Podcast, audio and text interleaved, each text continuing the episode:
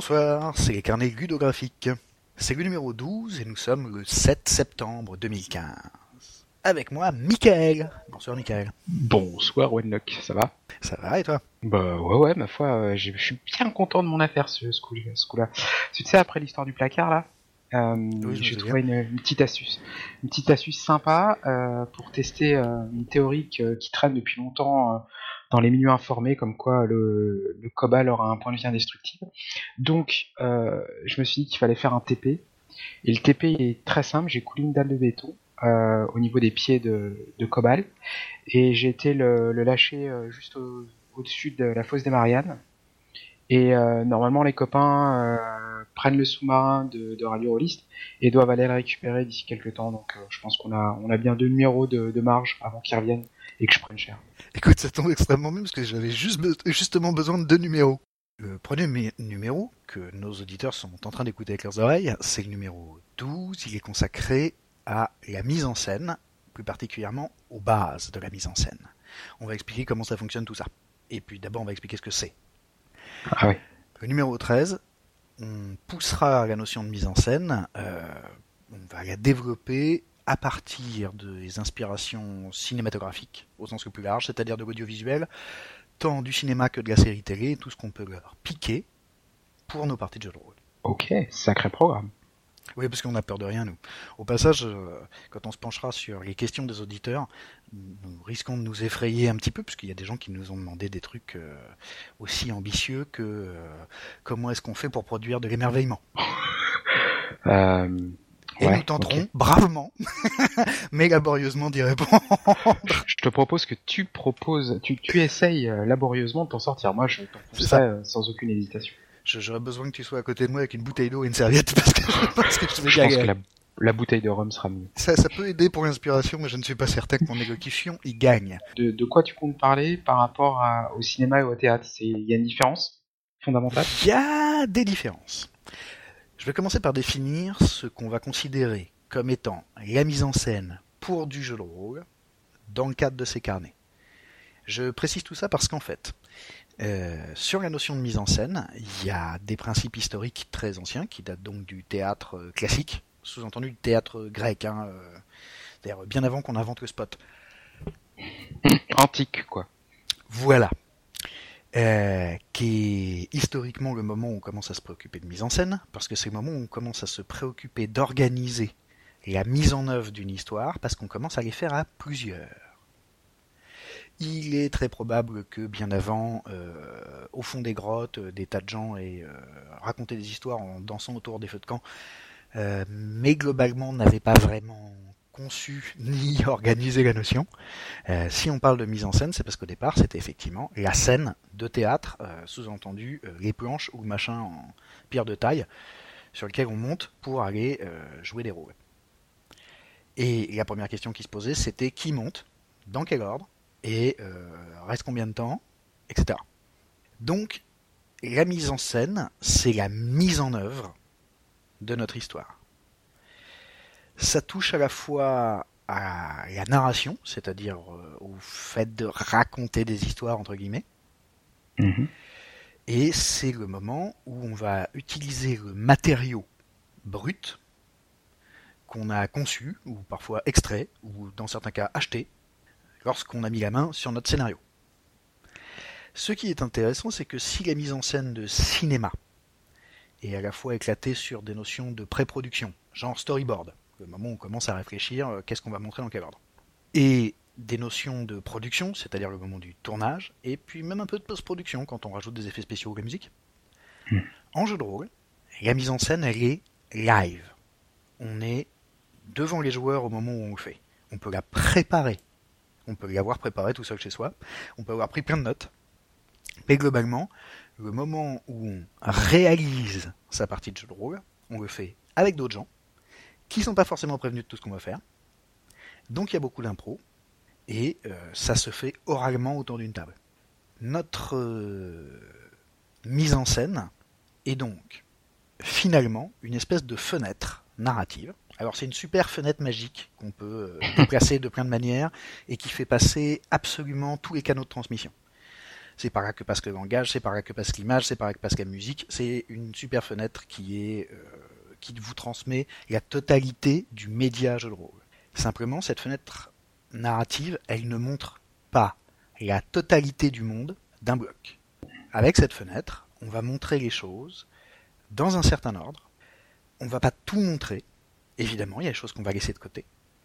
Il y a par contre des choses sur lesquelles on va insister beaucoup en rapprochant la fenêtre ou en la laissant longtemps devant le même truc pour pouvoir en parler longtemps.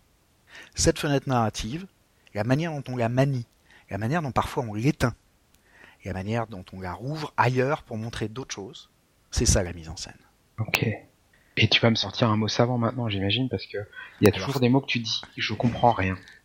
Alors en l'occurrence, je pense que tu fais allusion à la notion de diégèse. La diégèse, pour faire simple, c'est justement le matériau brut de notre fiction. C'est-à-dire, tout ce qui est imaginaire, pour faire simple, c'est de la diégèse. Les personnages appartiennent à la diégèse, l'univers appartient à la diégèse, les événements qui vont arriver à ces personnages dans cet univers appartiennent à la diégèse, alors que par exemple, ta fiche de perso, elle est extra-diégétique dans la mesure où normalement, ton personnage, lui, il n'a pas un papier qui lui dit comment il est foutu. Cette feuille de perso, elle n'existe pas dans la fiction. Elle existe hors fiction. Elle sert à gérer de la fiction, mais elle n'est pas dedans. C'est à ça que sert la notion de diégèse, notamment. C'est euh, à mettre une ligne par terre pour dire, ok, ça c'est dans la fiction, ça c'est pas dans la fiction, ça c'est à cheval. C'est ce genre de truc. Par exemple, pour donner un, un exemple concret de euh, notions qui peuvent être diégétiques, extra-diégétiques, euh, ou franchement borderline. Imagine une carte. Ouais. C'est la carte du royaume. Mm-hmm.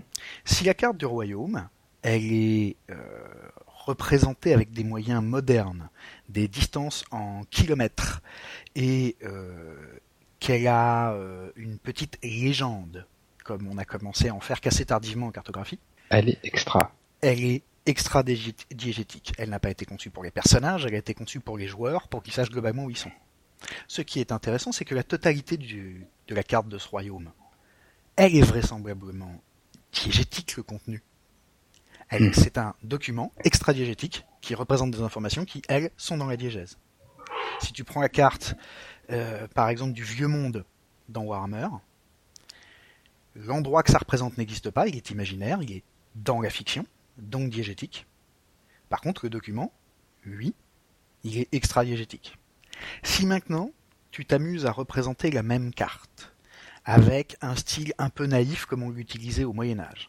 Si tu vires euh, tous les effets de codification qu'on a amenés au fur et à mesure du développement de la cartographie, et que tu essayes de donner à tes joueurs une carte telle que la verrait leur personnage, sur du vieux papier, euh, voire même carrément sur du parchemin, c'est-à-dire de la peau tannée au départ, euh, avec des effets de plumes, des machins, des bidules.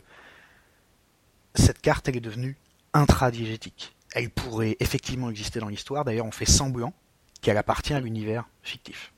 Tu vois la nuance? Oui, oui, je vois, je vois bien la nuance maintenant. Par contre, c'est vrai que c'est compliqué comme mot et tu me demanderas pas de le reprononcer, hein, les extra machins. c'est pas possible, c'est pas pour moi. Bien. Donc, la mise en scène, ça consiste à balader notre fenêtre narrative, à l'ouvrir, à la fermer à certains endroits, à l'arrêter à d'autres, à insister, à zoomer, bref, éventuellement à se mettre à distance, euh, pour raconter notre histoire.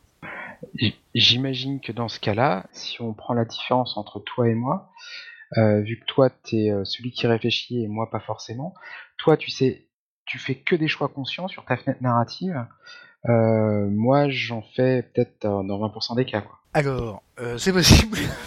je, n'aurais pas euh, osé le formuler comme ça, mais effectivement, tu viens d'amener un des principes importants de la création. C'est que, comme on est dans un univers fictif et virtuel, rien ne s'y produit par hasard. Plus exactement, il ne s'y produit que des choses qu'on y a mises, qu'on ait réfléchi en le faisant, qu'on ait pensé en le faisant ou pas. Lorsque par exemple tu filmes dans la rue, même si tu fais un film de fiction, il est toujours possible qu'il y ait un chien qui passe dans le cadre. Euh, tu n'as pas choisi que le chien soit là, si tu veux. Hmm. Il est juste passé devant la caméra au moment où tu avais dit tourner. Bon, à ce moment-là, tu peux faire le choix a posteriori de on retourne tout, tant pis, on coupe, on recommence, ou tant pis, on garde le kleps. Mais c'est un choix. Mhm. Le hasard s'est produit avant. Et on doit faire un choix derrière. Tout est choix en création. Et là où ça devient intéressant, c'est que donc nous, on n'a pas de chien qui passe. S'il y a un chien dans la rue, il a fallu que quelqu'un le mentionne. Ça peut être le MJ, ça peut être un joueur, mais il a fallu que quelqu'un le choisisse. Et comme rien n'arrive par hasard, effectivement, on est ramené à trois formes de choix. Il y a le choix conscient, qui est je sais que je suis en train de faire un choix, je le fais exprès. Il y a le choix inconscient, qui est il y a un truc qui est sorti de ma tête comme ça à l'inspiration, d'instinct.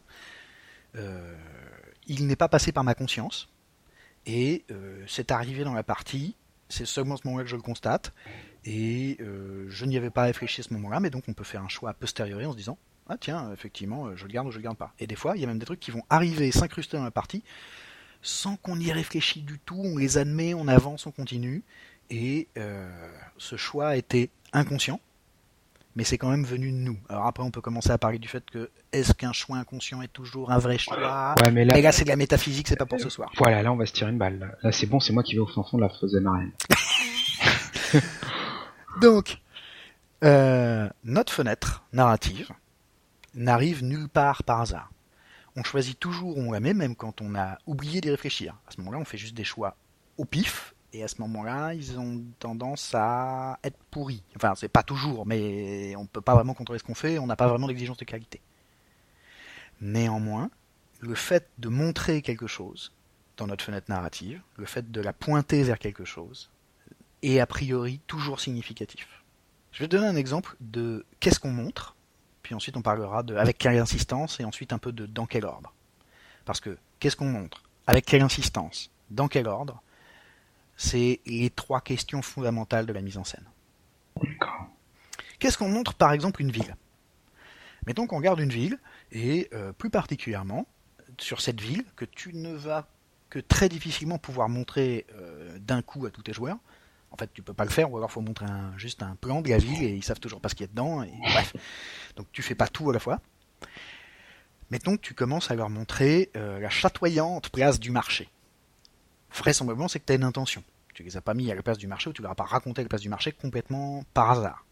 Éventuellement, ce n'est pas toi, le MJ, qui avait une intention. C'est tes joueurs qui ont décidé qu'ils allaient au marché pour faire des emplettes. Oui. Mais en tout cas, quelqu'un a choisi. Il s'avère qu'on est à la place du marché et qu'elle est chatoyante. Elle a été conçue par la chatoyante, vraisemblablement par le MJ ou par les gens qui ont écrit le setting, et donc il y a encore eu des choix. Et parce qu'elle est chatoyante, euh, il y a tout plein de couleurs. Elle va raconter plein de trucs, mais essentiellement euh, la diversité, l'éventuelle opulence euh, de tout ce qu'on peut trouver sur le marché. Et euh, si ça se trouve, on va y croiser des tas de races extrêmement exotiques, des tas de populations habillées de manière bigarrée, qui vendent des tas d'objets tous plus étranges les uns que les autres. Il y a tout ce que les PJ espéraient y trouver plus encore. On montre de cette ville non seulement un aspect positif, mais un aspect en plus franchement attrayant, quoi qu'il soit légèrement commercial sur les bords. Si de la même ville, je décide de faire l'introduction à mes joueurs par les bas-fonds, en commençant par leur raconter les ruelles pourries, pas droites, avec euh, les morceaux de maison qui ont tendance à tomber dans la rue, euh, l'espèce de rigole puante parce qu'il n'y a pas d'égout qui dégouline à travers euh, les pavés mal jointifs et euh, généralement pentus. Euh, ils sont pentus parce que ça dégouline, sinon ça dégouline pas. Et euh, qui sont des ruelles étroites euh, où les étages des maisons en encorbellement se touchent quasiment euh, dès qu'on est euh, un peu élevé. Et euh, voilà, si je raconte ce truc-là avec les odeurs, les vieux chats pelés qui passent dans les ruelles en miaulant, euh, les ombres qui s'étendent et le peu de lumière qu'il y a dans ces ruelles étroites. Euh, le fait C'est ça, il y ait des types avec euh, des airlouches euh, qui euh, se curent les doigts à la dague, euh, enfin qui se curent les ongles à la dague au coin des rues, etc. Ça peut être exactement dans la même ville, ça peut être à trois pâtés de maison du marché chatoyant. Mais je n'ai pas raconté le même bout de la ville. Et vraisemblablement, si je n'en raconte pas le même bout, c'est parce que je n'ai pas l'intention d'y raconter le même genre d'histoire, ni de mettre les personnages dans euh, la même ambiance et dans la même situation. Et évidemment, l'ambiance que j'amène avec va a priori annoncées des situations narratives, éventuellement des euh, épreuves ludiques, tout à fait différentes sur la base du marché et dans les bas-fonds. Et si en plus je décide que c'est ma scène d'introduction, euh, je dis à mes joueurs, euh, vous êtes à, dans la ville imaginaire de Trucmuche, je vais commencer par vous parler de la place du marché. Vraisemblablement, je viens de leur donner une espèce de carte postale extrêmement positive. Celui-là, c'est presque le prospectus promotionnel de la ville de Bidule. C'est fait exprès, ça leur donnera envie d'y être, ça leur donnera envie de s'y balader. Peut-être un jour ils finiront par tomber dans les bas-fonds. Et le contraste nous permettra de raconter une histoire un peu particulière, qui est le... Évidemment, c'est une jolie ville, elle est attrayante, mais... À trois pâtés de maison là. si je commence par leur dire, vous êtes dans la ville de Trucmuche, et je vais vous parler des bas-fonds, vraisemblablement il y a une intention. Par exemple, vous jouez un gang de voleurs, et vous, de Trucmuche, c'est ce bouga que vous connaissez. Plus exactement, vous savez que le reste de la ville existe. Vous savez même qu'à quelques pâtés de maison, il y a une place de marché chatoyante.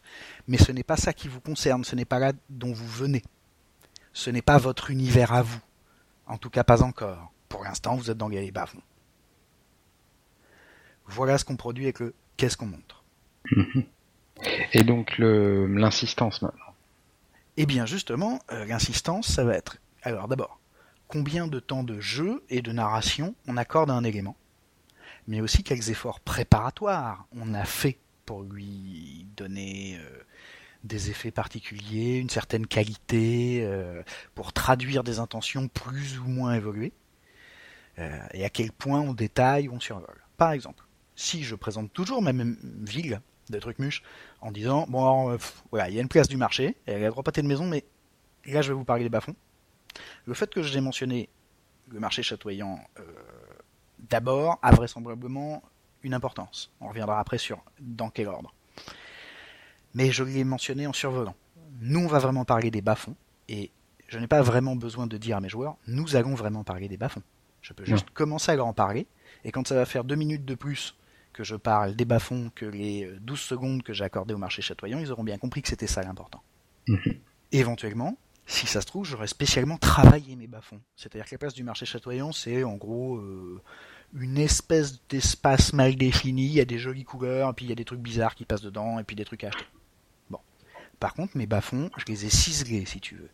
J'ai travaillé euh, l'aspect visuel, j'ai pensé à l'architecture, j'y ai mis des tas de PNJ intéressants qui vont euh, intriguer les joueurs, inquiéter leurs persos je vais faire en sorte qu'il euh, y ait une organisation de l'espace qui amène des notions. Par exemple, si j'ai commencé à parler des rues en des maisons en encorbellement pardon, et des rues étroites, euh, c'est que la circulation va y être difficile. Si je commence à dire qu'en plus il y a euh, des gouttières et des petites statues sur les sur les frontons, voire des gargouilles à tous les coins de maison, d'un seul coup, je viens de leur donner tellement d'éléments pour grimper on suppose qu'à un moment on va se mettre à cavaler sur les toits, quoi. Ce qui serait pas inintéressant si on décide de jouer des voleurs. Donc clairement le niveau de développement des bas-fonds n'est plus le même. Voilà l'insistance. Ok.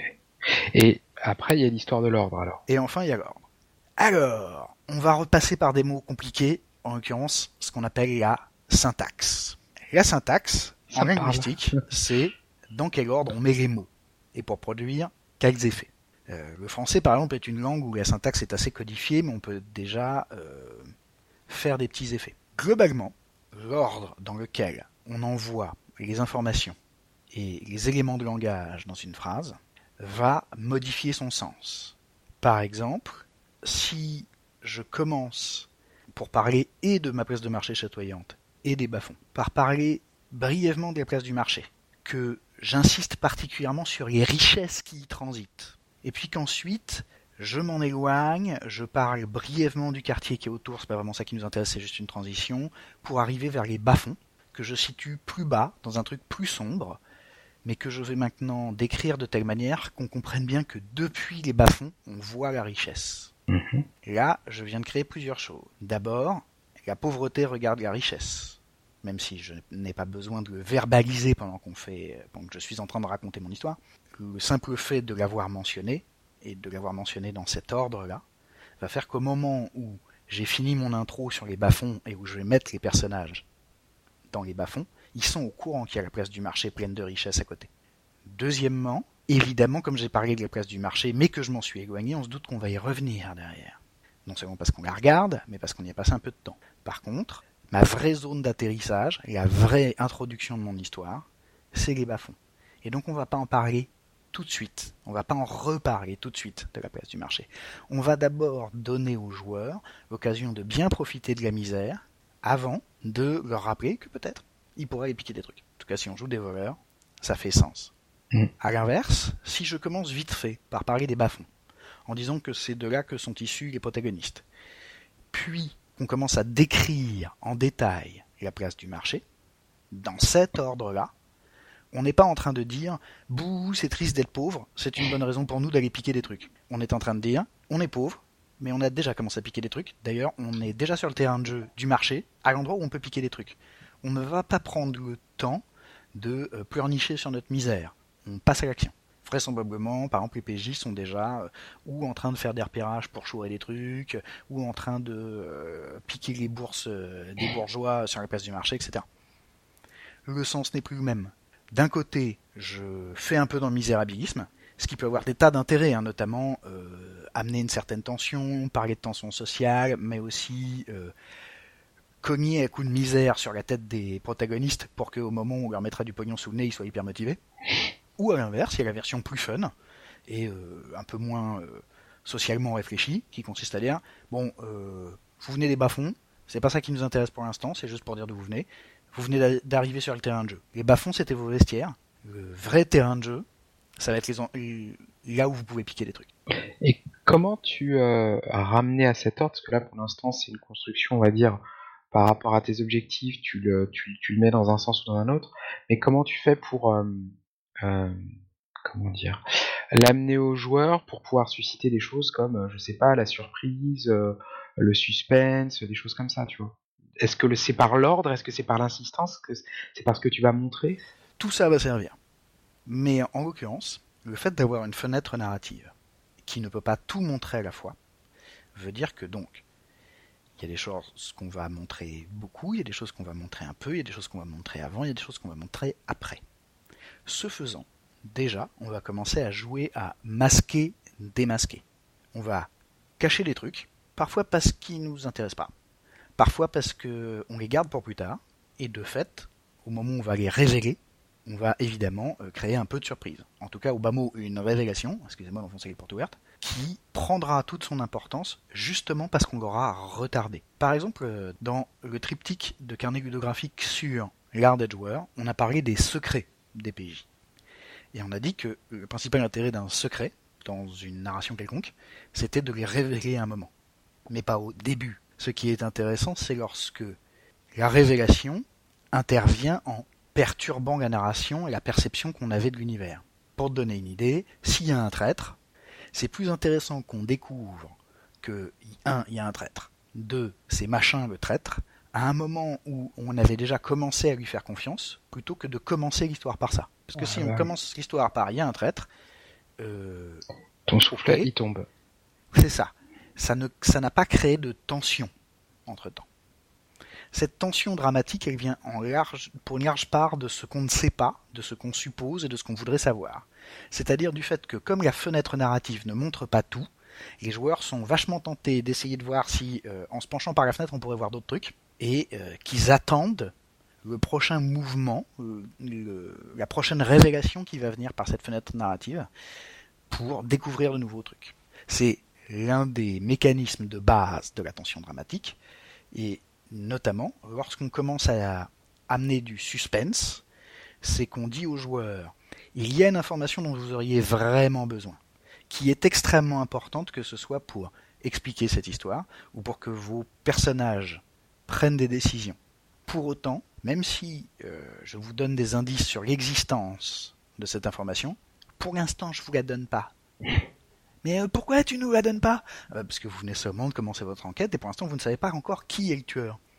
Mais vraisemblablement qui est le tueur est un truc extrêmement important. Mais, on a vraiment besoin de savoir qui est le tueur, justement. Parce que vous en avez vraiment besoin. Tout le temps où je vous le donne pas, je crée du suspense. Au moment où je vous le révèle, je tue mon suspense. Plus exactement, j'aurai fini de consumer mon suspense.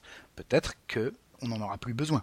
Peut-être qu'il faut bien qu'à un moment on y arrive à la résolution, si tu veux. Hmm. Puisque c'est un peu le but de l'histoire. De préférence, ce serait bien qu'on y arrive vers la fin, si c'est effectivement le sujet de notre histoire. Si c'est ça la révélation la résolution de notre histoire. Au passage, le fait que la fenêtre elle soit narrative, ça implique que de notre côté de la fenêtre, à nous les vrais gens, c'est-à-dire le MJ et les joueurs, on est du côté extra-diégétique. Tout ce qu'il y a de l'autre côté de la fenêtre est dans la diégèse, donc intradiégétique. Entre les deux, il se passe des trucs. Notamment parce que ma fenêtre a beau être magique, elle s'appuie sur des tas de trucs que moi, MJ, j'ai ramenés, alors généralement qui sont planqués derrière mon écran, etc. Mais euh, il y a des informations qui sont données aux joueurs, par exemple parce qu'ils ont lu le bouquin de base et qu'ils savent à peu près dans quel univers on se trouve, qui sont donc que le public connaît, le public joueur les connaît, mais qui ne sont pas encore passés par la fenêtre dramatique, ce qui veut dire que les personnages, eux, dans la fiction, ne sont pas encore au courant. Ça, c'est ce qu'on appelle l'ironie dramatique. Lorsqu'il y a une différence d'information entre les personnages dans la diégèse et le public. C'est particulièrement intéressant je trouve, parce que lorsque ça se produit au cinéma, il est euh, relativement fluide et simple de faire en sorte que le personnage de Dick Tracy à l'écran, il a un super plan pour capturer les gangsters. Il ne l'a pas encore dit dans la, fenêtre narrative et donc le public n'est pas encore au courant, mais on se doute que Dick Tracy il a un plan. Et éventuellement, on a eu quelques indices. On l'a vu euh, préparer un bidule, euh, passer des coups de fil, euh, planquer un truc sous une poubelle avant de rentrer dans l'entrepôt qui est derrière, etc. On sait qu'il se passe quelque chose, on ne sait pas quoi. Et ça crée du suspense. On attend de savoir ce que Dick Tracy a prévu. Bon. nous, public, ne savons pas ce, que c'est le personnage. À l'inverse, il y a des moments où nous, on va nous montrer que pas de chance, il y a un tueur caché dans l'ombre qui attend Dick Tracy, et euh, nous, on le sait, mais Dick Tracy ne le sait pas. Ça aussi, c'est de l'ironie dramatique, et ça aussi, ça produit du suspense. Ce qui devient intéressant en jeu de rôle, c'est que le public est aussi acteur, et donc incarne les personnages. Et donc on va régulièrement avoir des informations que les joueurs connaissent, mais qu'ils sont priés d'ignorer pendant qu'ils incarnent leurs personnages parce que les personnages ne le savent pas. Donc ils sont priés de ne pas mettre de, de l'extra-diégétique dans l'intra-diégétique. C'est ça. Ou plus exactement, entre les deux, il peut se passer des trucs qu'on appelle blanchir l'information, j'y reviendrai si ça vous intéresse, mais globalement, euh, à moins qu'on trouve une euh, justification narrative au fait que soudain le personnage apprenne ce que le joueur sait, c'est pas censé passer directement. on n'est pas censé briser le quatrième mur, c'est-à-dire se pencher par la fenêtre narrative pour dire à son perso euh, Toto, attention, il y a un tueur là. je le sais parce que j'ai écouté la description du MJ, mais toi maintenant tu le sais parce que je viens de te le dire. Non, ça marche pas, on n'a pas le droit de faire ça. Sauf si on est dans un cadre de jeu extrêmement bizarre, mais on va pas se lancer, c'est un vrai marécage, ce genre de truc. Ouais, ouais, on, on en ressortira pas vivant, c'est sûr.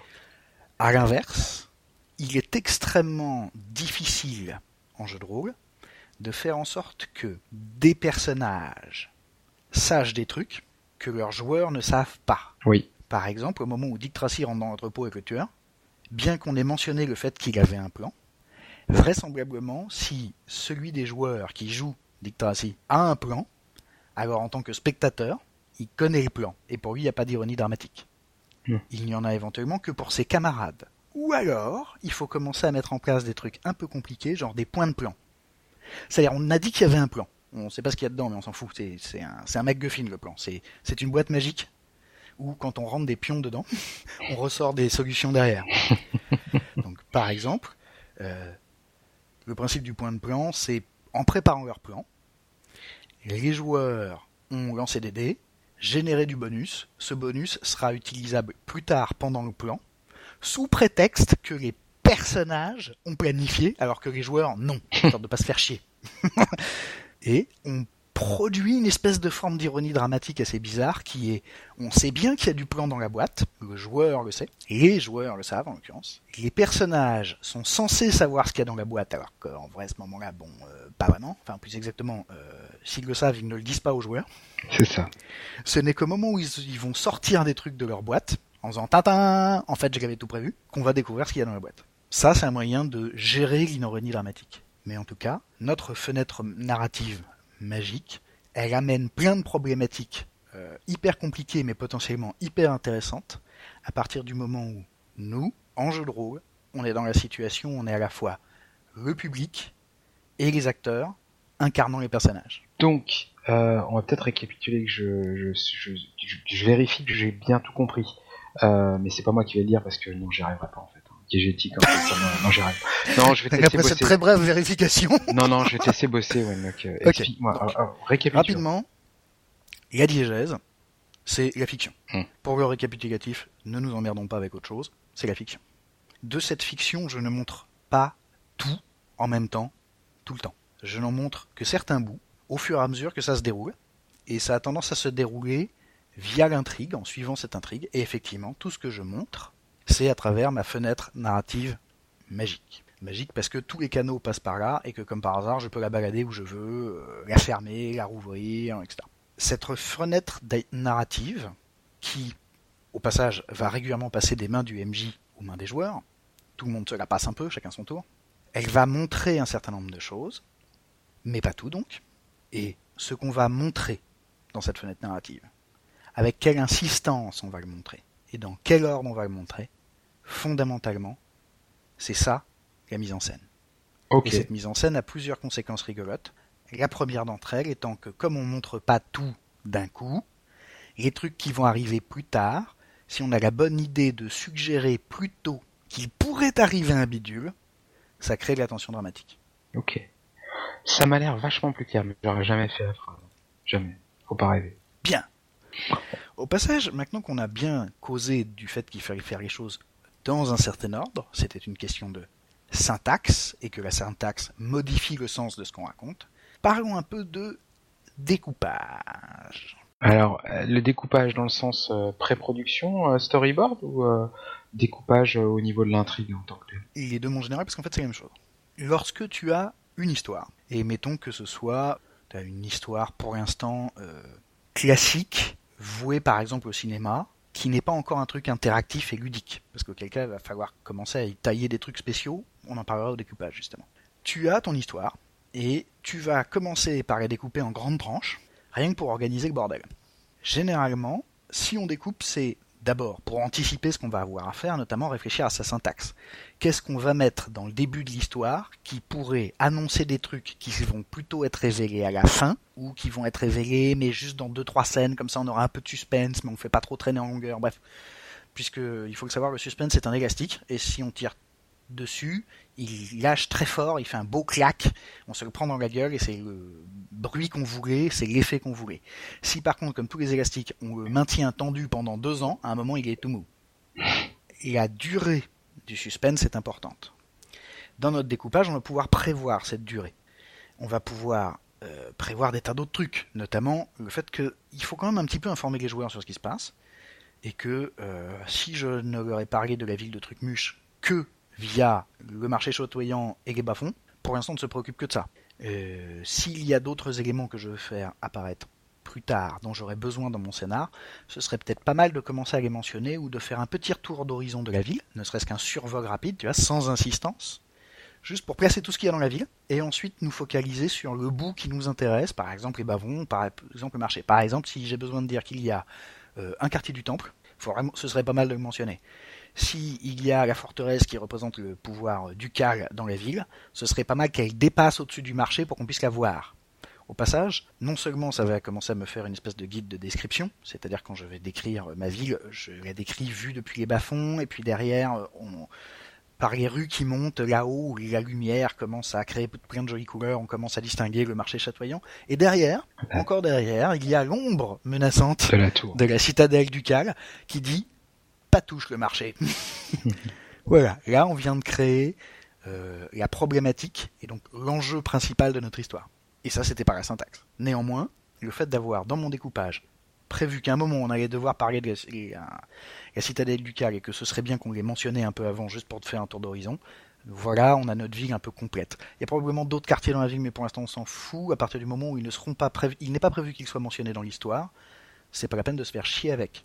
Non, mais c'est intéressant de les faire apparaître quand justement, pour l'ambiance importante, cette histoire de forteresse du Cal, le fait qu'elle veille au-dessus du, de la place, même si rien ne se passera finalement dans cette fameuse euh, forteresse, la présence policière euh, du, du duc euh, va intervenir. Donc c'est important de la placer en tant qu'une entre guillemets une personne ou Mais une ombre. justement, cher ami, elle n'est importante que si on a décidé qu'elle l'était. Mmh. Puisque on est dans l'univers de la fiction, que tout est affaire de choix, et que donc il n'y a de forteresse du Cal que si ça nous intéresse. De toute façon, comme tu le disais précédemment, euh, tout est une question de choix. Quand tout est préparé, quoi, tout, Tout c'est est une choisi, préférence tout n'est live. pas préparé. Non, tout est une, c'est une performance live, mais tu peux euh, préparer autant de choses que tu veux. Et dans le but du Tout découpage, c'est qu'il va falloir justement être dans la préparation quand même. Parce que pour découper, il faut savoir ce que tu veux. Le découpage est essentiellement, se fait essentiellement la préparation. Euh, parce qu'en live, c'est un petit peu plus difficile, euh, je vais y revenir. Donc, le découpage, c'est tronçonner ton histoire, de manière générale, en plusieurs bouts, qui peuvent prendre plein de formes, mais qui vont avoir une importance, évidemment, narrative, une importance ludique, assez fréquemment une importance pratique, par exemple, combien de séances on va mettre à jouer ce scénario, Mhm. et éventuellement des trucs qui vont mixer tout ça. Par exemple, si on joue à un jeu en feuilleton, on va commencer par découper nos histoires en épisodes. À partir du moment où je découpe un truc en épisodes, je viens d'introduire des notions de syntaxe, ce qui en narratologie veut dire qu'il faut que mon épisode, il ait une cohérence en lui-même, il ait un début, il ait une fin. Il va y avoir un peu d'exposition, donc d'explication de ce qui se passe et de où on est au début de chaque épisode. Il va y avoir une résolution par épisode. Par contre, parce que c'est un feuilleton et qu'on veut qu'il y ait d'autres épisodes, il y a vivement intérêt à ce que ma résolution soit incomplète. Autrement dit, j'ai besoin de résoudre l'histoire de l'épisode, mais pas la méta-histoire du feuilleton. Donc faire en sorte qu'il y ait une ligne rouge et que, que cette ligne rouge euh, qui nous amène à quelque chose soit découpée en autant d'épisodes qu'on voudra. De- Pour résoudre des petits morceaux par petits ligne morceaux. rouge. Elle, elle traverse, Non, non, mais... mais- on a mis des limites. On, a, on créé des boîtes. Voilà. Et dans ces boîtes, à partir du moment où on a mis ces boîtes, on va pouvoir organiser des trucs à l'intérieur. Mm. Notamment, lorsque tu prépares une campagne que tu as l'intention de rendre épisodique et de la découper en plein de petits épisodes, avec donc à chaque fois un petit arc narratif à l'intérieur, une montée en tension, une résolution, ça retombe, etc. Bon. Et on recommence à la boîte suivante, on commence par une, re- une petite exposition, etc. Bon. Euh, tu vas pouvoir décider de quels éléments de ton intrigue tu mets dans quelle boîte. Mhm. Tu vas également pouvoir décider d'un deuxième truc, puisque comme tu le faisais remarquer, euh, c'est une performance live, euh, et les joueurs vont intervenir euh, là-dedans, du- d'une sorte de petit sac de trucs que tu pourrais mettre dans la boîte, mais tu sais pas encore si tu vas les mettre, que tu poses à côté, tu vois, c'est un petit sac qui est agrafé à la boîte de l'épisode, de trucs que le MJ va pouvoir piocher si les joueurs demandent, ou qu'éventuellement les joueurs vont piocher eux-mêmes dans le cas où on se partage un petit peu l'autorité narrative. En fait, ce que tu es en train de me dire, c'est que pour tes boîtes, tu utilises ton fameux coffre objet, ton fameux coffre à, à jouets, et tu gardes un, un- une petite réserve, du, un petit coffret à jouets à côté, qu'au cas où tu peux réinjecter s'ils ont tout épuisé. quoi. Alors c'est pas seulement s'ils ont tout épuisé, mais c'est aussi par exemple, c'est- je vais, on va donner des, des exemples concrets. Ouais. Mettons que euh, j'ai décidé de passer trois épisodes, les trois prochains épisodes, à ce que mes voleurs, qui ont décidé de chourer des trucs au marché, puis ça va déclencher des événements, etc., euh, découvrent que euh, le grand chambellan de la cité, donc le numéro 2, le type qui est juste en dessous du duc, est un pourri. Et que par exemple, euh, il, a fait assassiner des gens, euh, mettons voilà, il assassine des gens, un truc classique. C'est un tueur en série.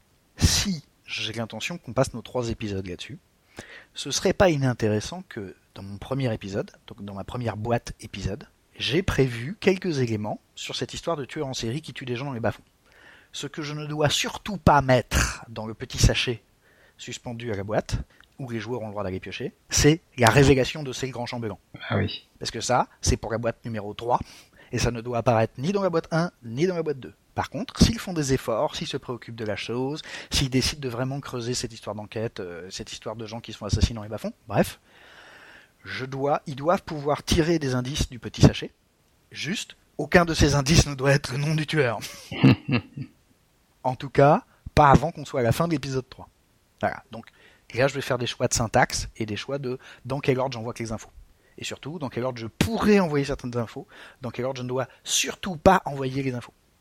Au passage, mes boîtes, dans beaucoup de cas, euh, des fois ce seront des épisodes, des fois ce seront, euh, ça aura une autre forme. Par exemple, c'est le nombre de séances, et puis on n'a pas vraiment un découpage en, épisodes, et on peut parfaitement finir une séance simplement parce que c'est le dernier métro, etc. Bon, euh, on se débrouille. Elles peuvent être plus ou moins souples, mais bien souvent, en dramaturgie, c'est-à-dire le scénario appliqué au théâtre au départ, on a un découpage en actes. C'est-à-dire qu'à l'intérieur de ma boîte épisode, j'ai un certain nombre de boîtes correspondant aux différents actes.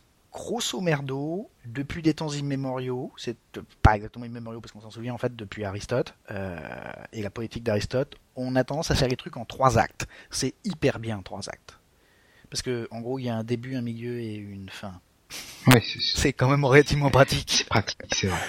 Ça a l'air con comme ça, mais si on parle d'un scénario en quatre actes, ça veut dire qu'il y a un début, un milieu, une fin et re une fin. C'est quand même moins intuitif. ça veut dire qu'en réalité, la première fin était une fausse fin, qui a eu un twist. À la conclusion de l'acte 3, il y a un twist, et hop, on vous en remet un coup, dis donc. Il y a un quatrième acte. Ah, on rallonge la sauce. Alors on peut rallonger la sauce, mais rallonger la sauce sous-entend qu'on prend les mêmes éléments qu'on dit là, vraisemblablement on a rajouté quelque chose. Par exemple, mettons que soudain on ait décidé que euh, nos épisodes sur euh, la recherche du tueur en série euh, dans les bas-fonds euh, se fassent en quatre actes. Il y a un moment où, à la fin de l'acte 3, les PJ vont avoir découvert l'espèce de monstre couturé de cicatrices, limite Frankenstein, qui rôde la nuit sur les toits et qui tue des gens. Ils vont avoir tendu une super embuscade pour le coincer, et ils vont le buter. Sauf que comme c'est un truc en quatre actes, au moment où le truc il meurt, il s'écroule en disant pardon maître, j'ai failli. Et là les joueurs se disent chiotte. on a eu l'instrument, on n'a pas eu le décisionnaire. On vient de rajouter un quatrième acte. Ouais.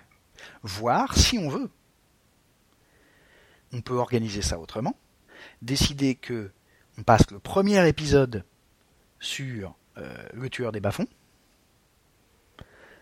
qui chope le type couture de cicatrice à la fin du premier épisode, et qu'ensuite, donc c'est la fin du troisième acte de notre premier épisode, et qu'ensuite on va encore avoir deux autres épisodes qui vont eux-mêmes être découpés en trois actes et qui vont raconter la recherche du commanditaire. Mhm.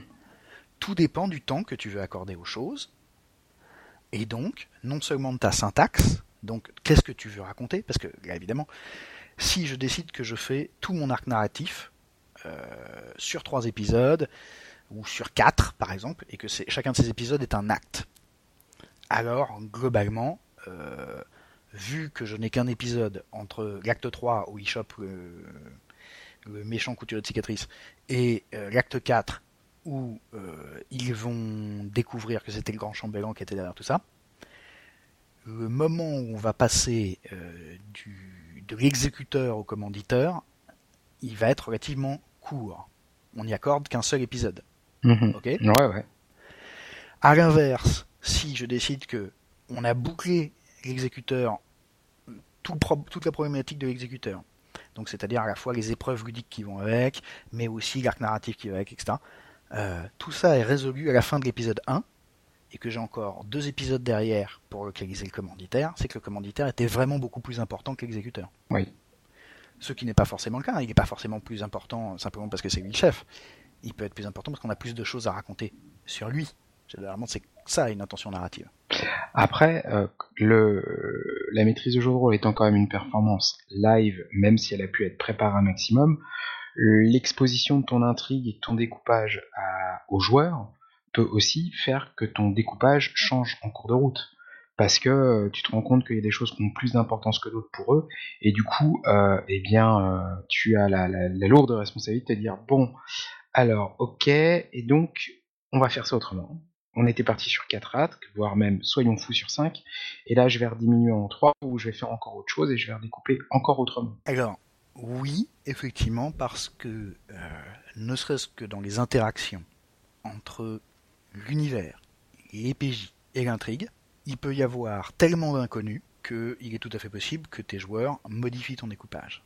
Mais là, c'est une pure question de la liberté que toi, MJ, tu leur laisses. Moi, par exemple, je ne laisse pas, extrêmement rarement, mes joueurs modifier le découpage. Ce que je leur laisse modifier, c'est la durée des morceaux et la quantité de trucs qu'on va mettre dans les boîtes. Mais mon découpage en bois-boîte, je le garde parce que j'en ai besoin pour la suite. Pour te donner une idée, imaginons que euh, j'ai prévu un scénario qui consiste, ce que j'ai fait il n'y a pas très longtemps, pour euh, mes joueurs de Space Opera, à euh, se mêler des magouilles barbouzardes qui sont en train d'occuper une grande cité sur une grosse planète. J'ai prévu que ce truc-là allait se faire en trois épisodes. Le premier épisode, il commence seulement à se mêler des trucs barbouzards. Il règle les trucs qui datent des épisodes précédents. Il commence à s'installer sur place. Euh, ils apprennent des trucs. Et euh, je leur colle euh, à la fin du premier épisode un certain niveau de révélation qui a l'air de dire Fou là là, qu'est-ce qu'il y a comme magouille par ici? Voire éventuellement, à la fin, après avoir fait une première enquête et après s'être mêlé d'un certain nombre d'intrigues, ils découvrent que les grands méchants de la campagne sont eux aussi présents secrètement dans la ville. Pour autant, pour que mes joueurs puissent sauter sur les grands méchants, il va falloir qu'ils euh, trouvent moyen de les localiser, qu'ils trouvent plein d'informations, etc. Et si j'ai moi à décider qu'ils ne rencontreraient ces grands méchants qu'à l'épisode 3, et que l'épisode 2 est consacré à un autre aspect de la ville qui va raconter d'autres trucs et notamment euh, les mettre en rapport avec les trafiquants d'armes qui vont leur refiler notamment le matos dont ils ont besoin pour se farcir un grand méchant. Quoi que les joueurs fassent à l'épisode 1 ou à l'épisode 2, ils ne peuvent pas trouver le grand méchant. Car je ne leur en donne pas les moyens. Et ça, c'est moi qui peux le décider, puisque, encore une fois, tout ce qui arrive dans notre fenêtre narrative est affaire de choix comme c'est également les choix des joueurs et les choix du MJ, euh, les joueurs vont pouvoir demander des trucs. Mais moi, MJ, des fois, je pourrais ne pas le leur donner. Et par exemple, euh, si les joueurs décident qu'il est grand temps qu'ils localisent les grands méchants, que c'est le truc le plus important qu'ils ont décidé de faire, et que la limite le thème de, l'épisode 2 avec mes histoires de trafic en armes, ils s'en branlent, si euh, je leur accorde de ne pas s'en préoccuper et de sauter directement à l'épisode 3, effectivement, ils viennent de modifier mon découpage. Si je ne le raccorde pas et que je leur dis, hmm, il se passe quand même des trucs intéressants avec euh, les trafiquants d'armes, euh, et pour peu que vous ne vous y intéressiez pas tout à fait, euh, je vais vous forcer un peu la main, par exemple, vous allez tomber sur eux au, coin d'une ruelle sombre et il va y avoir des échanges de coups de flingue et vous êtes obligé de vous préoccuper d'eux, ou à l'inverse, vous allez découvrir que la piste des grands méchants de l'épisode 3 passe par les trafiquants d'armes et que vous êtes obligé de vous préoccuper de ça pour arriver à la suite, alors, sans les empêcher de jouer, sans leur dire tu peux pas y aller parce que c'est magique, je peux préserver mon découpage. C'est une question de choix, et ce choix, il n'est pas que est-ce que je suis un gentil MJ, est-ce que je permets l'interaction, euh, quelle importance je donne aux actions conçues par mes joueurs et quelle possibilité je leur donne de modifier l'histoire, mais euh, aussi qu'est-ce que je veux pour ma narration? Qu'est-ce que moi, scénariste de l'histoire, j'ai prévu et est-ce que je considère que c'est plus intéressant de s'occuper de l'épisode 2 avant l'épisode 3 que de chanter complètement l'épisode 2. Ok? Je vais euh, rapidement passer sur les 2, 3, 4 actes. Quand on a un truc en deux actes, ça veut dire qu'on a d'abord une montée en tension. Donc on commence par une exposition qui, cette exposition est généralement euh, in euh, c'est-à-dire euh, déjà un peu dans l'action, parce qu'on n'a pas le temps de faire des trucs en trois morceaux. le problème arrive en même temps que le contexte. Tout ça monte en tension. On arrive à un certain climax. Deuxième acte, résolution, règle les problèmes. Ça, c'est le scénario en deux actes. Le scénario en trois actes, on l'a dit, c'est un exposition, donc le début. À la fin de l'exposition se pointe l'événement déclencheur. Cet événement déclenche effectivement la suite des événements, propulse les personnages dans l'histoire. Le deuxième acte, c'est le développement. On est toujours dans la montée en tension. À la fin du troisième acte, on passe le point de bascule et maintenant on attaque le troisième acte qui est la résolution. Donc, en trois actes, c'est 1. Exposition, 2. Développement, 3. Résolution. Et en quatre actes, on l'a déjà dit, c'est 1. Exposition, 2. Développement, 3. Résolution, mais en fait c'était pas vrai, 4. Re-résolution. Au passage, le simple fait qu'à la fin de l'acte 3 on dise mais en fait c'était pas vrai, on vient de recréer un pic de tension. On vient de retirer le tapis de sous les pieds des joueurs en faisant tatin, même pas vrai en fait. Et ça, ça fait remonter la tension qui aurait dû, qui aurait dû baisser pendant la résolution. Au passage, comme j'expliquais que la syntaxe, et donc l'ordre dans lequel on envoie les informations, et dans lequel on raconte nos choses, modifie le sens. Il y a des découpages qui sont plus ou moins pertinents suivant les genres narratifs où on se situe. D'abord, première chose, nous, en jeu de rôle, on est dans un cas narratif assez particulier, il est interactif. Et ça, ça veut dire que il est absolument indispensable que dans notre découpage, on prévoit l'influence des joueurs via leur personnage. D'accord. Ce qui nous renvoie en fait à ta question précédente de à quel point je les laisse impacter le découpage. Si je veux, je peux si je suis prêt à donner plus d'importance à l'interaction qu'à mes intentions narratives à moi de MJ, notamment parce que si ça se trouve, l'interaction produite par mes joueurs vient de créer un, un bypass, un raccourci dans mon scénar euh, qui modifie mon découpage et qui s'avère être en fait plus intéressant que ce que j'avais prévu. Je l'espère, je te laisse jouer. Si par contre il s'avère que moi qui suis un peu plus renseigné que mes joueurs sur ce qui se passe dans mon scénar, je trouve que c'est quand même vachement important qu'on conserve mon découpage à moi, je vais faire en sorte de le conserver. Néanmoins, même comme ça, même si je suis du genre à leur refuser le droit de modifier le découpage, il va bien falloir que dans ce découpage, je crée des emplacements pour que eux décident dans quelle direction on part. Et ça peut prendre plein de formes. Ça peut être, euh, ils vont bien être obligés à l'acte 2 d'attaquer la base du grand méchant, mais je les laisse décider comment. Notamment, est-ce qu'ils vont passer en fait euh, un épisode entier à faire de la préparation? Est-ce que euh, ils vont y aller en vrac après avoir volé plein de fringues? Est-ce que vont monter un super plan ou est-ce qu'ils en ont rien à foutre et ils vont faire un, tu les, points de plan en créant une boîte virtuelle qu'on remplit avec des trucs qu'on pourra sortir plus tard? Le simple fait que ce soit du jeu implique qu'il y a des moments dans le découpage, il faudra, prévoir de la marge de manœuvre pour les joueurs et de la marge d'influence en fait pour les joueurs. Et donc notamment le fait qu'il y a des actes, notamment si on a découpé en trois actes par exemple, où ce serait bien que les joueurs foutent pas la merde, et d'autres où ce serait bien qu'ils fassent ce qu'ils veulent. Et par exemple, dans un scénario en trois actes, ce serait bien qu'ils touchent pas l'exposition, parce que c'est pas le moment. Pour l'instant, on est en train de leur raconter ce qui se passe, comment ça se met en place, etc. Par exemple, euh, si tu as prévu que les voleurs des bas-fonds aillent sur la place du marché, sur la place du marché s'aperçoivent qu'il y a des voleurs plus dangereux qu'eux, qu'ils ont une altercation avec, et que c'est ça qui les renseigne sur le fait que euh, une guilde criminelle est en train de se constituer euh, dans la ville, ce serait bien qu'ils la ratent pas parce qu'ils ont décidé qu'en fait le marché non, ils allaient à la pêche. Auquel cas, euh, non seulement je viens de balancer mon scénar à la poubelle, mais comme il m'est extrêmement difficile d'improviser euh, un du scénario, deux de la mise en scène et euh, donc tout ce qui va avec depuis le découpage jusqu'à tout ce que je voudrais mettre ensuite de description de mise en forme, etc. Mes joueurs ne peuvent plus attendre de moi qu'il y il se passe des trucs vraiment intéressants pendant qu'ils sont à la pêche. Hein. Ah ben oui. Je peux moi par contre attendre d'eux qu'il se passe des trucs intéressants parce qu'ils ont décidé de me chanter mon scénar. Ils ont pris la responsabilité dramatique de le faire. Désormais, il leur incombe la responsabilité scénaristique qu'il se passe des trucs. Mais je peux faire en sorte cadrer suffisamment mon acte 1 pour que ça n'arrive pas. Et au passage, non seulement euh, de le cadrer en mettant des limites dont je ne les laisse pas sortir pour l'instant, mais aussi en mettant des centres d'intérêt qui font qu'ils n'auront pas envie d'en sortir au début. Espèce de manipulateur. Bah oui, c'est du scénario. A priori, la base du scénario, enfin, pour une grande part, c'est la manipulation.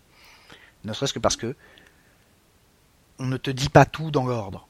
Enfin, cette phrase ne ressemble à rien. On ne te dit pas euh, tout en même temps. On te dit les choses dans un certain ordre, certain, et cet ordre produit un certain sens. Ça, c'est comme quand tu racontes une blague belge. Si tu commences par la fin, c'est nul. Oui. Voilà. Et eh ben, c'est pareil avec pratiquement toutes les narrations. Si tu modifies trop la syntaxe, il y a des effets qu'on va rater, notamment ce sera plus drôle. Donc, ce serait bien que mon acte 1 ne laisse pas beaucoup de liberté aux joueurs, en tout cas pas la liberté de décider ce qu'ils font avant que j'ai balancé mon événement déclencheur, qui normalement, lui, ne devrait pas leur laisser beaucoup d'autres choix que de se mêler de ce qui se passe. C'est pour ça qu'il est déclencheur d'ailleurs. Sinon, c'est qu'il a raté. Et un événement déclencheur, pas déclencheur, c'est vraiment dommage. Dans l'acte 2, il serait par contre de bon ton que les joueurs commencent à avoir un peu de liberté. J'ai déclenché les événements, ils ont décidé de s'en mêler. Parce qu'ils ont décidé de s'en mêler, ils devraient avoir une certaine euh, marge de manœuvre sur la manière dont ils vont s'en mêler. Et derrière arrivera la tension. Alors la tension, je me débrouillerai pour la faire euh, venir et pour la soutenir, malgré le fait qu'il ne fasse pas forcément les choses euh, dans l'ordre que j'avais prévu, que si par exemple c'est un scénar d'enquête, qu'il n'interroge pas les témoins dans l'ordre que j'aurais préféré, mais bon c'est pas grave, je vais faire en sorte que les informations euh, ajoutent de la tension parce qu'on va leur parler de trucs affreux, parce qu'on va leur donner des, indices incomplets qui vont les amener à se poser plein de questions sans arriver à une réponse rassurante, donc on recrée du suspense, etc. On y reviendra. Mais en gros, acte 1 cadré, acte 2 on leur laisse de la marge, et acte 3, faut voir. Je dis faut voir parce que si tu as des intentions narratives précises sur le sens global de ton épisode, c'est un peu comme mon histoire de Black Belge, si tu veux que la fin, la chute soit importante, euh, qu'elle produise un effet particulier, tu as tout intérêt à contraindre la fin de l'acte 3.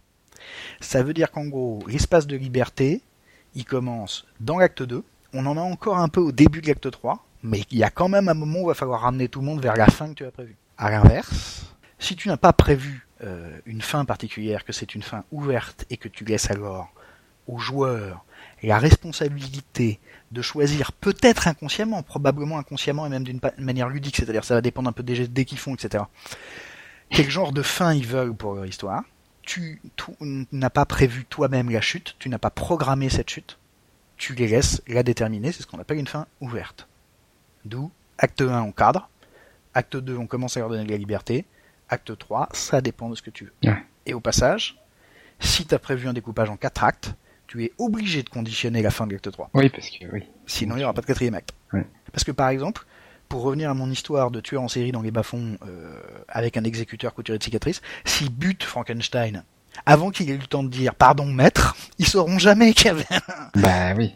Et on pourra jamais aller vers la suite. Ah merde. C'est ça. Alors après, tu peux toujours dire que euh, tu peux toujours reprendre ça peut être aussi simple que ça, ton intervention, pour forcer la fin de ton acte 3. C'est... Euh, les joueurs ont réussi à le tuer à coup d'explosif. Le mec, il est déchiqueté, mais quand même, toi, tu décides que même s'il a perdu tous ses points de vie, il est encore juste suffisamment conscient pour qu'au moment où il y a un PJ qui vient vérifier s'il est bien mort en lui donnant des petits coups de pied de la pointe de la botte, le mec il a le temps de faire pardon maître. Ouais, où il y a un gars plus haut qui fait c'est bon, chef.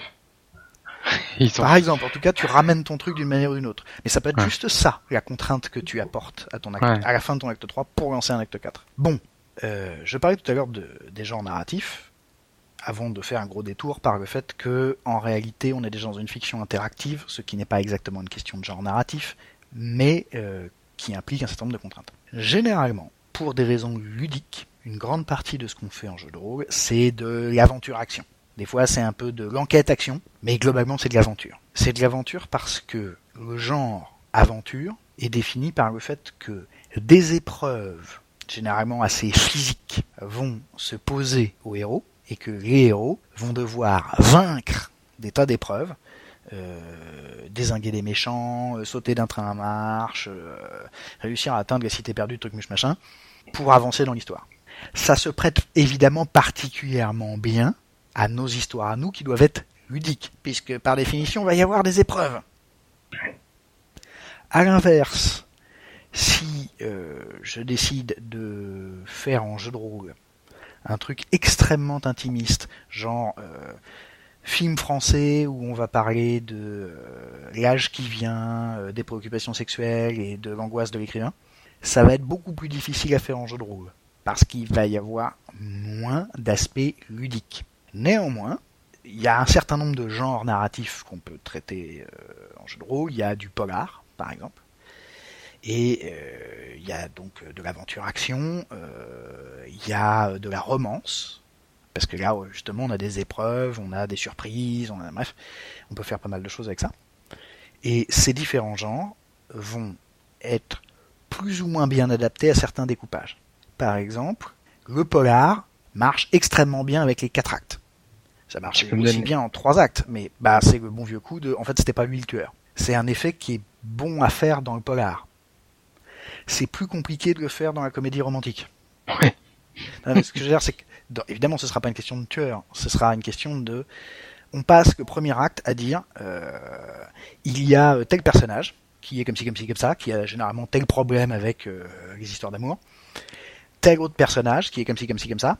On sait bien qui, nous spectateurs, que euh, ils seraient bien ensemble, mais eux ils le savent pas encore. C'est d'ailleurs de l'ironie dramatique. Et notre premier acte, donc notre exposition, va consister à faire en sorte que euh, le spectateur soit au courant. Ensuite, il va y avoir le deuxième acte, c'est le moment où nos deux personnages prennent conscience qu'ils seraient bien ensemble. Sauf que voilà, généralement, la comédie dramatique implique que, à la fin du deuxième acte, il y a un machin qui les empêche d'être ensemble. Alors ça peut être plein de trucs, ça peut être euh, en fait, euh, notre jeune premier, notre jeune première, euh, se rencontre au moment où le jeune premier a déjà commencé à préparer son mariage avec quelqu'un d'autre. Et euh, ça va être extrêmement compliqué, et notamment, il, à la fin de l'acte 2, pour une raison X ou Y, par exemple, la nana lui a posé un lapin à rendez-vous, bref, l'héroïne là, je sais pas, euh, déçu, généralement pour des raisons qui sont pas de sa faute. On aime beaucoup ça dans les comédies romantiques. Les gens qui font des conneries, mais ils ont pas vraiment fait exprès, etc. Bon. Euh, lui a posé un lapin et donc il se dit, en fait, je suis complètement con, euh, je vais rester sur mon histoire de mariage avec l'autre. À partir de là, ça veut dire que le troisième acte sera pour l'héroïne consacré à ruiner le mariage et récupérer le mec. ça peut être dans des comédies romantiques euh, non seulement plus modernes, mais un peu plus réalistes. À un moment, dans l'acte 2, il y a un début d'incompréhension qui se met en place, que ce soit quelqu'un a menti, quelqu'un a évité de raconter des trucs sur ce qu'il est vraiment parce qu'il pensait que c'était pas le bon moment, tout ça bidule, et ils sont découverts dans un contexte qui euh, les met particulièrement pas en valeur, etc. Bref, il y a une incompréhension, et on va passer tout le troisième acte à essayer de récupérer cette, cette incompréhension pour euh, éclaircir le souci et qu'on puisse se tomber dans les, trois, dans les bras à la fin de l'acte 3. Ok? Ouais. Néanmoins, parce que l'acte 1 c'est l'exposition, l'acte 2 c'est euh, les personnages commencent à aller l'un vers l'autre, puis ça merde, et ils vont passer tout l'acte 3 à effectivement essayer de se réunir, c'est difficile d'en faire quatre actes. Si tu veux, on l'a déjà fait techniquement. Ouais. T'as le coup de en fait non, euh, on l'a fait à la fin de l'acte 2 et c'est difficile de repasser à la fin de l'acte 3. Donc le découpage en 4 actes marche moins bien pour les comédies romantiques. C'est sans doute possible, si tu veux. Mais ça risque d'être une comédie romantique bizarre, surtout si au moment où euh, la nana se précipite dans l'église pour dire non, euh, ne l'épouse pas, c'est moi que tu aimes, le mec retire son masque et en fait c'est lui le tueur. Là vraiment on sait plus où on est quoi. Ouais, c'est sûr, ça risque d'être un petit peu perturbant, on va dire. Mais bon, ça me fait un bon film, hein, ça. C'est juste, d'un seul coup, il ne, respecte, il ne respecte plus exactement les codes du genre. De la même manière, quand on fait par exemple de l'enquête, dans un Wooden It, il est extrêmement important d'avoir un épilogue. C'est pas vraiment un quatrième acte. Dans l'acte 1, on a fait notre exposition, poum poum, quelqu'un est mort et euh, un super détective, ou plus exactement en jeu de rôle, une poignée de super détectives se sont pointés pour résoudre l'affaire. Pendant le deuxième acte, ils vont poursuivre tout un tas de pistes variées, découvrir des tas de trucs, etc., pour arriver à une première révélation. Ça peut être plein de choses. Hein. Ça peut être, en fait, le type n'est pas mort quand on croyait qu'il était mort, parce que depuis, on a découvert qu'il avait été balancé dans un congélateur, gardé trois jours et ressorti au dernier moment. Donc, d'un seul coup, ça vient de modifier toute la timeline de l'enquête et faut reprendre le truc. Et puis, dans l'acte 3, euh, on reprend euh, la suite de notre enquête et avec les nouveaux éléments, on refait l'enquête euh, avec le nouveau timing pour essayer de trouver qui a vraiment buté. Le truc, c'est que, avec un Wooden It, comme tout le monde sait qu'à un moment il va y avoir, parce que c'est le principe, des révélations, des fausses révélations, des contre-révélations, des machins et des bidules, on peut difficilement faire moins de 4 actes. Ce qu'on peut faire de moins, c'est 3 actes et à la fin, ironie dramatique, les super détectives ont trouvé qui était le tueur, ils l'ont pas encore dit, et donc on fait un épilogue où Hercule Poirot et ses assistants réunissent tout le monde dans le salon pour leur dire maintenant je vais vous révéler ce qui s'est vraiment passé vendredi dernier. Et c'est notre épilogue. C'est pas vraiment un acte. Même si dans cet épilogue, il va quand même se passer des trucs. Néanmoins, c'est un tout petit acte, si tu veux. Ouais, je comprends. Mais le Wooden It nécessite quasiment cet épilogue. Y compris dans les trucs avec pas Hercule Poirot et où on cherche d'autres trucs. Euh, un peu avant cette émission, je t'avais parlé d'un film qui s'appelle Marie Octobre, Oui. que je recommande à tous nos auditeurs. Et Marie, Marie Octobre est un Wooden It, mais politique, mais historique, euh, en huis clos, bref, Sur c'est la assez bizarre résistance. sur la résistance, avec euh, un casting de malade, je vous conseille. À la fin, euh, le principe de Marie Octobre, c'est euh, tout le monde était résistant, il y a 15 ans, parce que ça se passe à la fin des années 50 ou au début des 60. Les survivants du réseau de résistance se font un dîner souvenir, et pendant le dîner souvenir, l'égérie du réseau, qui était la petite amie du chef du réseau qui lui est mort au moment où le réseau a été euh, dissous et euh, largement attrapé euh, par la Gestapo, annonce à tout le monde qu'elle sait qu'il y a eu un traître, que ce traître fait probablement partie des survivants, que comme tous les survivants sont venus au dîner, le traître est dans la pièce, et qu'elle veut maintenant qu'on découvre qui est le traître et qu'on venge son mec. Ambiance. Ouais, c'est ça. c'est, comment dirais-je, faut pas être en train de boire un verre de vin au mourir que ça. Néanmoins, évidemment, ça va donner une connotation assez particulière à ce dîner, ou plus exactement une ambiance particulière à ce dîner. Mais, à la fin, il y aura un épilogue qui est, on a trouvé le traître, et maintenant on discute de, est-ce qu'il est légitime de se venger 15 ans plus tard? Est-ce que le traître avait une bonne raison? Bref, on fait le jugement, si tu veux. Ouais. C'est encore un épilogue différent, mais cet épilogue, il est nécessaire parce que techniquement c'est un wooden it, et que il ne suffit pas que les détectives plus ou moins amateurs euh, découvrent qui est le coupable. Encore faut-il qu'ils décident d'en faire quelque chose. Au passage, lorsque Hercule Poirot réunit tout le monde dans le salon pour expliquer ce qui s'est passé vendredi dernier quand Lord Trucmuche euh, est mort d'un coup de chandelier sur la tronche, il fait le jugement. En réalité, il fait un mini procès où il passe en revue la totalité des éléments. Et normalement, quand Hercule Poirot a fini de parler et qu'il dit en fait c'était la gouvernante, si il y avait euh, les avocats de la gouvernante disponibles dans la pièce, ils n'auraient plus rien à dire. Il vient de faire la preuve d'eux. Hmm. Le procès vient d'être fait. C'est une nécessité, euh, on va dire, morale des premiers Wooden It, qui se passe à une époque où on aime bien que euh, l'institution sociale et que le cadre moral soit respecté jusqu'à la fin. Euh, quand on a trouvé qui était le coupable, euh, on le démontre de telle manière qu'il ne peut plus y échapper. Ok. Donc là, on a fait trois genres rapidement. Un, on a parlé euh, de l'aventure action, on a parlé de Wooden It et des enquêtes, on a parlé euh, de la romance et donc de la comédie romantique, euh, qui peut au passage être pour le coup un excellent genre de jeu de rôle, pour la simple bonne raison que ça repose presque à 90% sur le roleplay. Toi, par rapport à un découpage, que là tu nous parles de ce qu'on trouve euh, habituellement dans différents genres, en, repartant sur les différents types de découpage par 2, 3, 4 actes. Toi, t'as pas ton découpage à toi, ta façon à toi de faire en jeu de rôle? Alors moi j'ai un découpage à moi, mais parce que ce découpage a une valeur mécanique. Alors, en jeu de rôle, on raconte des histoires, en plus c'est pas complètement vrai, je sais que quand je dis ça, il y a une partie des narratologues qui hurlent, euh, mais le temps qui passe n'est pas que du temps de jeu, c'est aussi du temps narratif. Pour autant, il nous arrive régulièrement d'avoir besoin d'un temps objectif, c'est-à-dire euh, combien d'heures, combien de minutes, combien de euh, kilomètres ont été franchis euh, depuis le début de cette scène.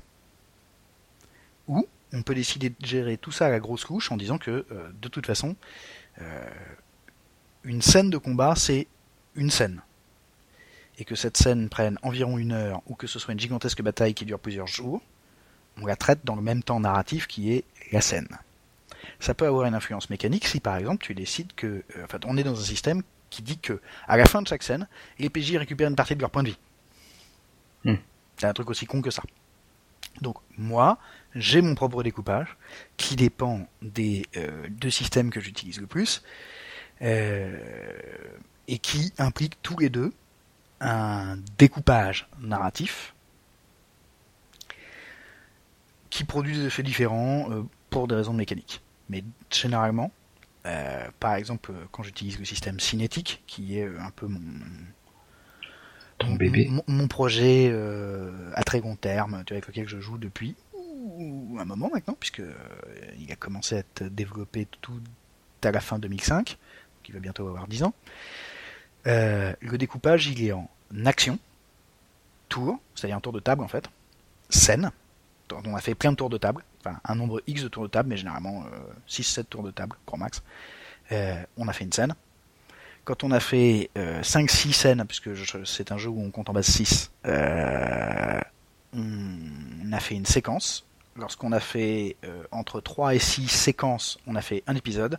Lorsqu'on a fait entre 3 et 6 épisodes, on a fait un chapitre. Lorsqu'on a fait entre 3 et 6 chapitres, on a fait une campagne. Et c'est fini. Oh. Ça me laisse pas mal de marge, mais ce découpage, hum, outre le fait qu'il a une importance mécanique, parce qu'il y a des trucs qu'on récupère à la fin des scènes, il y a des trucs qu'on récupère à la fin des séquences, il y a des trucs qu'on récupère à la fin des épisodes, notamment les pecs par exemple, euh, a une importance mécanique pour moi, mais cette importance mécanique va me permettre aussi d'organiser mon histoire, et donc la montée de la tension dramatique, disons narrative pour simplifier, et ludique, puisque notamment c'est comme ça que je vais organiser mes épreuves, et le fait qu'elles vont être de plus en plus difficiles au fur et à mesure que je vais rajouter de la tension. Mhm. Ce n'est pas la seule manière de faire, mais néanmoins, tout. cela ne dit. Alors, il y a plein d'autres jeux qui vont avoir des découpages extrêmement différents. Il y a plein de jeux qui fonctionnent sans découpage du tout. Euh, Il y a plein de jeux où en fait on a des scènes, mais on dit pas qu'on a des scènes. Tu vois, par exemple, je sais pas, si tu joues à Donjons et Dragons, il va y avoir, euh, même si tu joues en DD5, hein, des changements de scène régulièrement. Euh, changement de décor, euh, changement d'ambiance, changement d'objectif, euh, etc. Mais personne n'a dit c'est une nouvelle scène. Et la notion de scène, narrativement parlant, n'a pas d'importance dans Donjons et Dragons. Quoi? Oui, le terme de scène, mais t'as l'histoire de repos long, repos court, machin, bidule, qui vont dicter euh, les journées, on va dire. Tout à fait. Et les, rencontres. et un passage la- la- du temps narratif. L'unité, c'est la rencontre. L'unité, c'est la rencontre. Tout à fait. Mais cette rencontre n'est pas forcément une scène. Ou elle peut en prendre plusieurs, bref, bon. Donc, on va avoir des rencontres. C'est un autre découpage. Néanmoins, Mm. c'est cette, ces fractions de temps narratives là, je peux euh, les répartir dans mes boîtes d'épisodes comme je veux, par exemple, ou dans mes boîtes de campagne, et notamment je peux repenser en deux, trois ou quatre actes. Par exemple, si euh, mon épisode est découpé chez moi en quatre séquences, généralement c'est quatre actes. En vrai. Parfois, je me fais même pas suer avec cette notion d'acte. C'est-à-dire que dans mon scénar, il est prévu que, premièrement, j'ai une exposition. Ok, c'est ma séquence d'intro. C'est toujours l'équivalent de l'acteur. Deuxièmement, euh, j'ai le moment où les joueurs vont faire ce qu'ils avaient prévu de faire, qui ne dépend pas trop de mon scénario, qui est plutôt euh, notre vaisseau spatial il est tout abîmé, il faut le faire réparer, donc on va aller négocier avec des mecs euh, pour qu'ils réparent notre vaisseau, euh, essayer de récupérer du pognon par euh, tel endroit. euh, c'est leur séquence à eux, si tu veux. On va enchaîner des scènes de négo, de marchandage, de trucs comme ça, euh, de gestion du matériel. Euh, je n'ai pas vraiment prévu de tension narrative sur ce truc-là. Mhm. C'est une séquence pour les joueurs. Elle a été prévue dans le découpage. Mais techniquement, ce n'est pas mon acte 2. Plus exactement parce que ce n'est pas vraiment le développement du scénar. C'est un truc à part. Séquence 3, ça y est, les joueurs ont fini de réparer leur arceau, ils se réintéressent à mon scénario. De ce coup, la séquence 3 serait plus ou moins mon acte 2, mais bon, euh, ça devient bizarre, tu vois, en termes de numérotation. Puis derrière, j'envoie un autre truc. Et avant la fin de l'épisode, ça m'est déjà arrivé, les joueurs ont réglé ce qui serait théoriquement mon acte 3 et qui arrive dans la séquence 4, quand ils décident qu'il leur faut une cinquième séance pour régler un autre truc dont ils s'intéressent. Enfin, auquel ils s'intéressent. Et euh, par exemple, que euh, à la fin, quand ils ont découvert quel était le tueur et que euh, le tueur est embarqué par les flics, ils se disent non, nous ça nous suffit pas. On veut vraiment que le type meure, et donc on va consacrer une cinquième séquence à organiser l'assassinat du mec en prison. Ok, ça ne correspond plus du tout à mon découpage. Et là encore, on repose la question que tu me posais tout à l'heure. Est-ce que je laisse les joueurs modifier mon découpage ou pas Mais quand je les laisse, d'un seul coup, ça n'a plus rien à voir. Simplement, j'ai ma répartition en séquences qui suffit à la manière dont fonctionne mon système de jeu et qui me va pour mes épisodes. Et là, je me préoccupe davantage de la valeur mécanique et je fais en sorte que par contre, dans chacune de mes séquences, il y ait un petit peu de mon système, euh, de mon principe dramatique qui veut qu'il y ait un peu d'introduction, du développement et de résolution.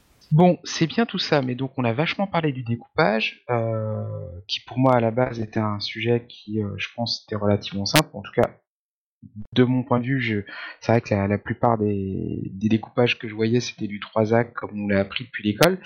Euh, maintenant qu'on a bien déblayé ce terrain-là, euh, ce serait cool de, de se réintéresser à ta fenêtre. Tu sais, euh, la fameuse fenêtre dont tu parlais tout à l'heure. Quelle habile transition Et, vers la euh, focalisation et le cadrage. Ah, ouais, moi j'aurais pas utilisé moi aussi savant que ça. hein. Moi, tu vois, ça- La fenêtre, c'est bien. Moi, tu vois, et la fenêtre narrative, euh, imaginaire, euh, non, magique. Non, c'était la fenêtre magique. Ouais. La fenêtre magique que j'en fais ce que je veux, moi j'aime bien. Alors, ta fenêtre narrative magique, dont tu fais ce que tu veux, Ouais. elle implique le regard de quelqu'un. Parce qu'en réalité, cette fenêtre, bien qu'on lui ait donné une forme de fenêtre pour nous simplifier la vie, elle correspond à tout ce que les personnages peuvent ressentir, expérimenter, et euh, toutes les sensations qui vont leur arriver, que ce soit des sensations externes, euh, la vue, l'ouïe, l'odeur, etc., des sensations internes, avoir l'estomac qui se retourne, etc. Mais ça va être également, dans certains moments, euh, un truc plus extérieur que ça, qu'on va regarder de plus loin. Cette notion de quel est le regard qui passe par cette fenêtre, est-ce que c'est celui des joueurs? Est-ce que c'est celui des personnages? Est-ce que c'est celui du reste du monde? Est-ce que c'est, parfois c'est celui du MJ C'est ce qu'on appelle la focalisation. Globalement, en, narra- en narratologie, j'allais dire en narration, on considère qu'il y a trois focalisations. Interne, on est dans les personnages, on voit par leurs yeux, et euh, c'est par là qu'on perçoit tout le monde, et ce qu'ils ne peuvent pas voir, et ben on le sait par point barre. C'est généralement le cas de euh, la majorité des situations en jeu de rôle. La focalisation externe, c'est on regarde le personnage du dehors, parfois d'assez loin, justement pour amener une certaine distance. Cette distance, elle peut avoir euh, pour but d'amener de l'objectivité. Euh, exemple classique, euh, tu fais du western et à un moment, ton TPJ troupeau de cow-boys sont en train de cavaler à cheval, euh, poursuivis par quelques centaines d'apaches. À un moment, toi, MJ, tu vas décrire que euh, sur les grandes plaines pelées de l'Arizona, je sais pas s'il y a des apaches en Arizona, mais bon, voilà, euh, tes PJ sont en train de cavaler, que derrière eux on voit la plaine et euh, le sillage de poussière que font leurs chevaux, et puis il y a un début de colline, quelques rochers, euh, trois brins d'herbe, un cactus, et les centaines d'apaches sur leurs propres chevaux qui cavalent. Et là, je viens de faire un truc en focalisation externe, qui aurait été un plan large si on avait été au cinéma, qui aurait d'ailleurs probablement été euh, une plongée, c'est-à-dire notre caméra regarde vers le sol, euh, voilà, on se met à grande distance pour avoir une information objective qui est quelle est effectivement la distance entre les deux et donc quel est le niveau de danger. Après, en externe, tu pourrais aussi avoir une vue de- de- des des PNJ. Tu peux avoir et Par rapport au PJ, je veux dire. Alors, tu peux parfaitement avoir la vue des PNJ sans dire que c'est exactement la vue des PNJ, c'est-à-dire on ne voit pas à travers les yeux Oui. des PNJ, juste, à un moment, par exemple, mettons que tu es euh, deux PJ qui sont en train de s'engueuler, et tu veux leur montrer à quel point c'est ridicule, sans toi, MJ, intervenir de manière extra-diégétique, en leur disant, franchement, vous déconnez. tu peux simplement leur décrire leurs deux personnages en train de s'engueuler, vu de l'extérieur, est-ce que ça donne Généralement, le simple fait de prendre cette distance, c'est-à-dire de n'être plus dans l'engueulade, et pendant qu'on s'engueule, on a tendance à... Enfin, il est assez rare qu'on arrive à réfléchir à pourquoi on s'engueule. Le simple fait de reculer de quelques pas et de présenter la même situation avec un peu de distance peut amener la question euh, pourquoi est-ce qu'on s'engueule en fait? Parce que c'est un peu ridicule en fait euh, quand on le voit de loin. Ça, ça peut être aussi un effet de focalisation externe. Mais tu vas avoir aussi pas mal de cas où ta focalisation est euh, externe au PJ parce qu'on suit tout le groupe en fait et qu'on ne voit plus par les yeux d'un individu. On voit globalement tout ce qu'il voit. Un peu comme si tu avais un caméraman euh, extrêmement dévoué qui les accompagnait partout et qui faisait en sorte qu'ils puissent voir tout ce qu'ils ont besoin de voir. Tout en les filmant eux pour Ouais. qu'on sache où ils sont. Ça, c'est la focalisation externe. C'est généralement la focalisation du MJ qui dit ce qu'il y a autour, qui éventuellement de temps en temps va se glisser dans la focalisation interne pour dire c'est ce symbole sur le vieux caillou à l'entrée du donjon te rappelle tel effet, enfin te rappelle telle information, ou euh, le grognement euh, que tu entends à l'intérieur de la caverne euh, vient de te faire très peur, ça c'est de la focalisation interne. Mais le MJ est assez régulièrement le fameux caméraman qui tourne sa caméra vers ce que les joueurs ont besoin de voir, et puis qui des fois décrit les joueurs, enfin décrit les personnages, pardon. voilà. On a de la focalisation interne, vu par les yeux des protagonistes. On a de la focalisation externe. On voit les protagonistes en situation mais avec un petit peu de distance, que ce soit pour des raisons d'objectivité, que ce soit pour justement créer une distance qui va être euh, significative par rapport aux événements, ou dans certains cas simplement parce que euh, il y a plusieurs protagonistes à la fois et que ce qui est régulièrement le cas avec un groupe de joueurs et que on peut pas être interne à tout le monde. Alors euh, si euh, donc euh, on peut voir du côté des PNJ, des PNJ, on peut voir bien au-dessus. La question c'est qu'est-ce qu'on fait passer par la fenêtre Parce que tout à l'heure tu nous parlais des cinq sens en fait, les odeurs, le son, tout ça qui passe par la tête. Mais est-ce qu'on peut, dans la focalisation d'encadrage, est-ce qu'il n'y a pas quoi Est-ce qu'il faut pas Est-ce qu'il faut s'arrêter qu'à ça? Ou est-ce qu'au contraire il faut, on peut profiter de la fenêtre pour en faire autre chose? Ben, comme je te le disais, notre fenêtre narrative elle est magique elle fait passer absolument euh, tous les canaux de communication. Et elle peut donc aller jusqu'à ce qu'on appelle la focalisation zéro ou euh, la focalisation omnisciente. C'est en narration lorsqu'on est complètement hors de l'histoire. Euh, par exemple, on n'est plus en train de suivre les personnages, on est en train de faire un petit encadré historique sur le monde est comme ci, comme ci, comme ça cet exposé valant probablement autant pour les spectateurs ou les lecteurs quand c'est dans un bouquin que pour euh, les joueurs qui, à des moments, sont spectateurs, à d'autres moments, sont actifs.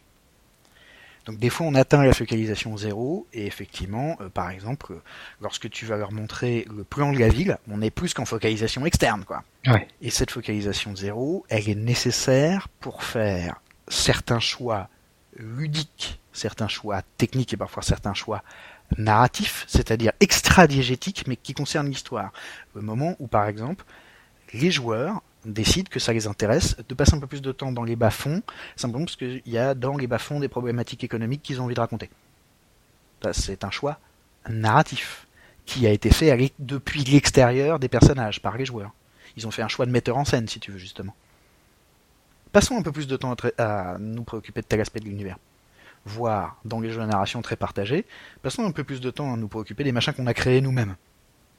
Donc, il peut y avoir énormément de trucs qui passent dans cette fenêtre, même si c'est vrai que généralement la focalisation c'est interne au PJ ou euh, externe mais qui suit tout le groupe.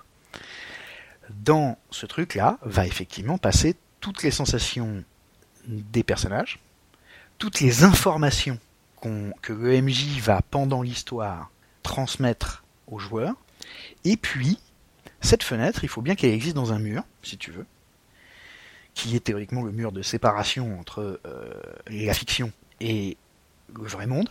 Et sur ce mur, on peut coller des post-it et euh, rajouter des informations qui sont, euh, par exemple, tout ce que les joueurs savent de l'univers parce qu'ils ont lu le bouquin, que leur personnage le sache ou pas, mais qui va les aider à s'orienter dans la fiction.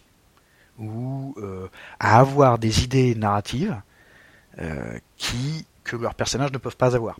Y compris, par exemple, euh, si tu joues des voleurs euh, dans notre vie médiévale fantastique, euh, sur laquelle on n'arrête pas de revenir depuis tout à l'heure, il est probable que les voleurs, eux, ne se disent pas hmm, ce serait intéressant qu'on revienne dans les bas-fonds pour pouvoir faire un peu d'analyse sociologique sur les bas-fonds.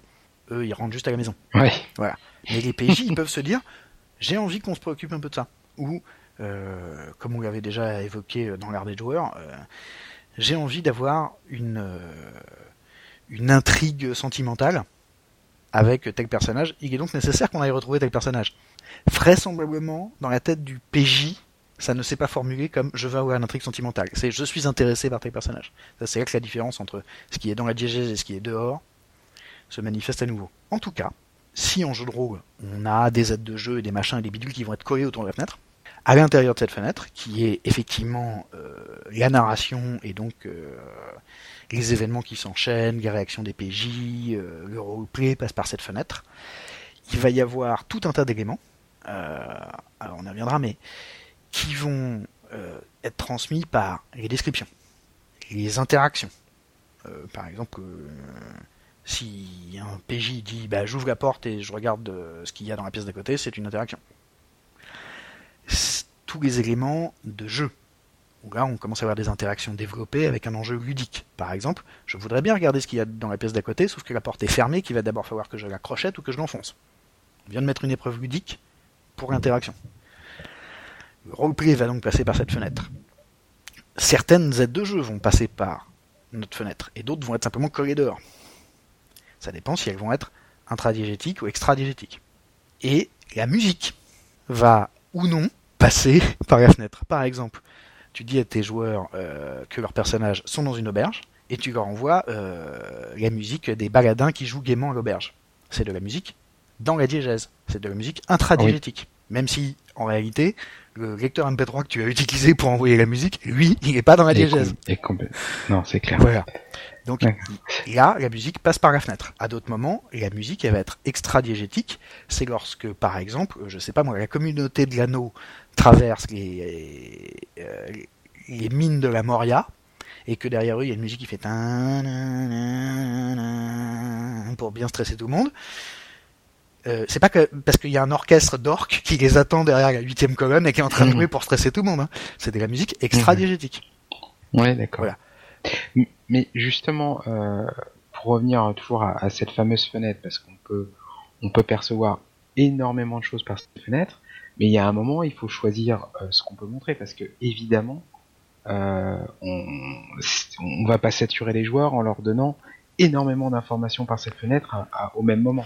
Alors, non, ça c'est déjà des choses qu'on a mentionnées avant, mais c'est là que, avec la notion de découpage, mais c'est là qu'on va parler de cadrage. Le cadrage en cinéma, c'est globalement dans une seule scène, par exemple, pour se simplifier la vie, on est après le découpage, et à partir du moment où on a déjà réfléchi à notre focalisation, c'est-à-dire quel est le point de vue qu'on veut représenter sur l'histoire, donc qui regarde en gros, qu'est-ce qu'on veut montrer, et là encore, à quel point, dans quel ordre? Par exemple, les personnages rencontrent un PNJ, et on commence par leur décrire de loin. Si on était au cinéma, ça veut dire qu'il y a un petit bonhomme dans l'écran, qu'on voit pas très bien, c'est une vague silhouette. Il y a peut-être trois couleurs qui se battent en duel, euh, on a quelques éléments d'échelle qui nous permettent de savoir s'il est grand, s'il est petit, s'il est gros, mais c'est très vague. Et beaucoup de décors. Si on essaie de traduire ça en jeu de rôle, ça veut dire que la description du MJ devrait impliquer énormément le décor et la situation, donc quel est l'endroit où sont les PJ, quel est l'endroit où est le PNJ qu'il rencontre, euh, quelle est la distance entre les deux et comment cette distance va être franchie. Mhm. Là, quand je fais ça, sachant que vraisemblablement ce qui intéresse mes joueurs en tant que spectateurs et les PJ en tant que protagonistes, donc en tant qu'acteurs, en tant que gens agissants, c'est qui c'est ce putain de type? Tout le temps que je passe à leur raconter le décor autour, je crée du suspense en fait.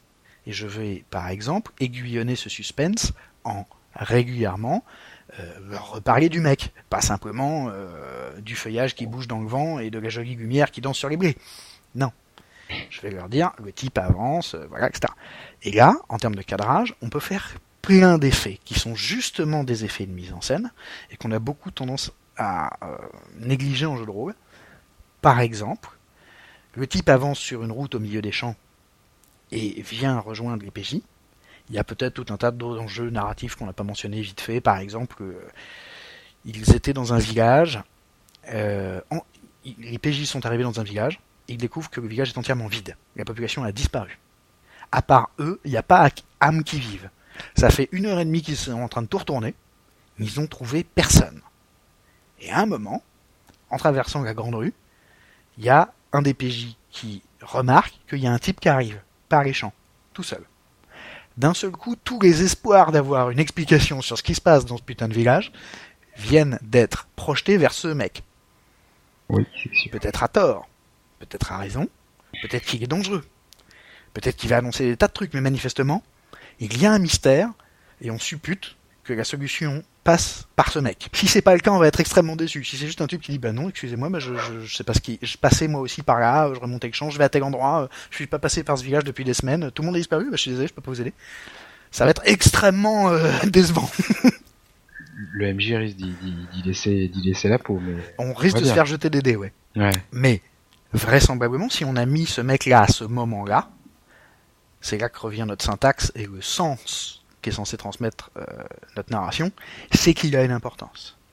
Et plus je vais passer de temps à dire il arrive lentement, sans se presser. Vraisemblablement, maintenant que vous êtes tous sortis dans la grande rue pour regarder euh, le type tout seul qui arrive, il vous a vu. Il est toujours pas pressé. Et il ne se met pas à courir vers vous en disant Attention, le village est maudit Il ne vient pas vers vous en disant Ah, je suis enfin content de rencontrer des gens, je, me suis, je suis arrivé il y a deux jours, il n'y a plus personne. Ce qui est déjà tu vois, un autre élément d'information. Euh, ce n'est pas euh, un type qui fonce vers eux pour essayer de les buter, euh, ce qui, à la limite, commencerait à expliquer comment tous les autres ont disparu. Ouais.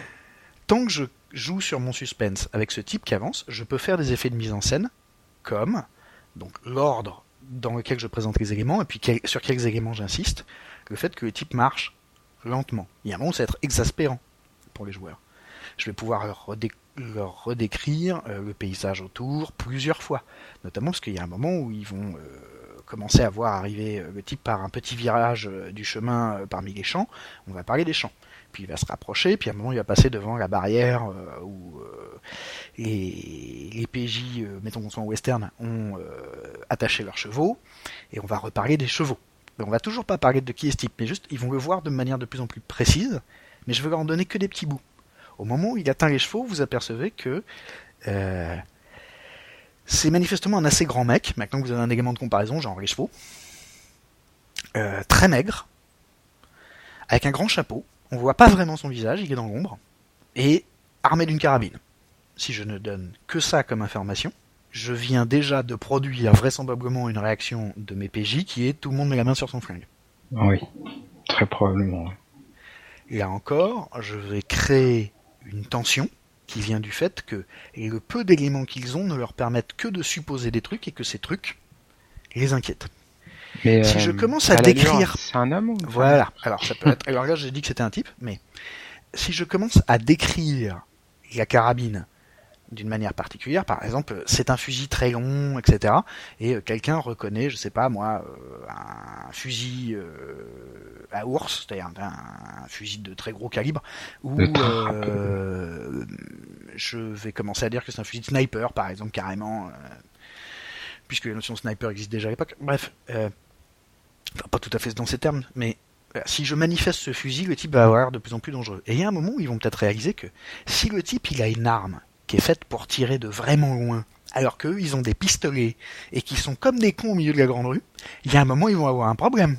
Et il va falloir se mettre à l'abri. Si des fois le monsieur il voudrait tirer. Alors la vraie question c'est est-ce qu'ils vont attendre que le type commence à les aligner avec son fusil pour se mettre à l'abri, euh, sachant que ça pourrait très bien ne pas se produire, ou est-ce qu'ils vont se cavaler comme des lapins et euh, dans quelques minutes découvrir que c'est un pépé avec un, un air débonnaire et qui dit excusez-moi j'ai trouvé ce fusil c'est pas à vous Là encore, j'ai un peu ruiné ma tension. Mais si c'était tout ça pour ça, c'est un peu triste. Mais en tout cas, voilà, si je commence à me concentrer sur le fusil, je vais déjà attirer l'attention.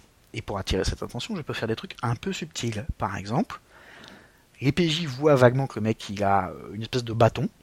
Pour l'instant, euh, c'est une espèce de silhouette, alors c'est difficile de dire si le type il a le bâton dans l'eau, s'il a le bâton dans les mains. Mais à un moment, il y a un reflet du soleil qui joue. Et je leur dis, c'est manifestement un canon de fusil. Et comme le reflet est passé devant le mec, il l'a forcément dans les mains et pas dans le dos. C'est un petit peu plus menaçant. Je viens d'attirer leur attention sur le fusil. C'est le moment pour les joueurs qui s'y connaissent un peu en fusil ou qui ont un gros score d'observation d'essayer de trouver des informations, éventuellement sur ce fusil. Quel genre de fusil? Hmm, Un fusil longue portée. Ok les gars, essayons de pas trop dépasser dans la grande rue quand même. si en plus je profite de l'avancée lente de euh, mon type tout décharné avec son grand chapeau et son fusil pour raconter d'autres trucs, parce que j'ai du temps, et que je veux amener cette lenteur et profiter de ce suspense, je vais pouvoir attirer l'attention des PJ sur des tas d'autres trucs. Par exemple, le fait que, pendant que je leur décris les champs, en fait, non seulement les champs n'ont pas été moissonnés, mais ils sont euh, pourris de mauvaises herbes. Et manifestement, personne s'en occupait depuis des mois. C'est peut-être le moment de leur faire prendre conscience que les champs étaient un indice qu'ils ont raté. Ouais. Simplement parce que leur point d'intérêt, le truc qui capte leur, leur, attention, est justement en train de marcher lentement au milieu des champs. Mmh. Je peux profiter euh, de ce qui passe près des chevaux pour leur rappeler que eux sont venus à cheval, probablement de loin, que vraisemblablement il n'y a pas d'autres bleds dans les environs. Euh, le fait qu'il n'y ait pas d'autres bleds va nous permettre d'amener euh, des attentions narratives sous une autre forme. Parce que s'il y a un bled juste à côté euh, et que ce bled est habité, les joueurs n'ont qu'à y aller et se renseigner ou à leur refiler le bébé, enfin leur refiler le bébé en disant vous savez que les types de euh, Walnut Creek à 20 km d'ici, ils ont tous disparu. Ah non, on savait pas, bah faudrait que vous y ayez parce que nous on a autre chose à foutre. Mais si tu leur donnes pas une autre autorité à qui refiler la mission, c'est pour eux quoi. Surtout s'ils en attendaient ouais. quelque chose de particulier Walnut Creek. Mais donc, ils sont à Walnut Creek et il euh, n'y a rien autour. Et ce type, lui, il est à pied. Il vient d'où, bordel? Il vient de se taper les 20 km à pince? Où est sa flotte? C'est ça. Euh, est... Est-ce qu'il a un cheval? Est-ce qu'il a des copains? Est-ce que ses copains se sont arrêtés dans les champs? Est-ce que en fait, il était juste sorti faire une balade à partir du village désert? C'est, ça amène plein de bizarreries. Euh, c'est là qu'il peut être intéressant de décrire la démarche du mec. Si ça se trouve, avec bien qu'ayant son fusil dans les mains, il marche d'une manière relativement détendue, mais pas fatigué, qui donne pas l'impression que le type il vient de se faire les 25 bornes euh, à, à, pince. Vraisemblablement, il est venu de moins loin, mais d'où alors? Qu'y a-t-il autour de ce village que les PJ n'ont pas encore vu? Hop, on recommence à créer du suspense. Mm. Mais pour décrire la démarche du mec, il faut bien que je zoome un peu sur la démarche du mec. Ça aussi, c'est un effet de cadrage. Et en réalité, en jeu de rôle, les effets de cadrage ne sont plus des effets visuels de composition d'images, mais des effets de description pour la plupart. Et notamment, qu'est-ce qu'on décrit, qu'est-ce qu'on décrit pas. Parce que qu'est-ce qu'on décrit pas, ou pas tout de suite, ou plus tard, mais en tout cas pas pour l'instant, c'est ce qu'on en, en, cinéma on appellerait du hors cadre, éventuellement de manière beaucoup plus générale du hors champ, c'est-à-dire les choses qu'on n'a pas considérées et qui pourtant on suppose qu'elles existent. C'est dans ce hors-champ que se produit euh, une grande partie des éléments qui génèrent le suspense. C'est vers ce hors-champ que tendent les suppositions des joueurs. Mais c'est aussi euh, vers ce hors-champ que le MJ va évoluer en fonction des demandes de ses joueurs. Tout à fait, puisqu'ils vont déplacer le cadre en déplaçant la fenêtre narrative magique pour regarder des trucs, pour regarder mmh. de nouveaux trucs. Mais au passage, euh, alors en cinéma, il y a une notion qui va nous être assez utile pour notre fenêtre narrative magique. Il y a des choses qui sont in, c'est-à-dire qu'elles sont dans le cadre, on les voit. Il y a des choses qui sont out, c'est-à-dire qu'elles sont hors du cadre, mais on les perçoit d'une manière ou d'une autre. Par exemple, tu as un personnage qui est en train de... Généralement, dans un film américain, tu as un personnage qui marche dans les rues de Paris, et à un moment, on entend quelqu'un qui joue de l'accordéon.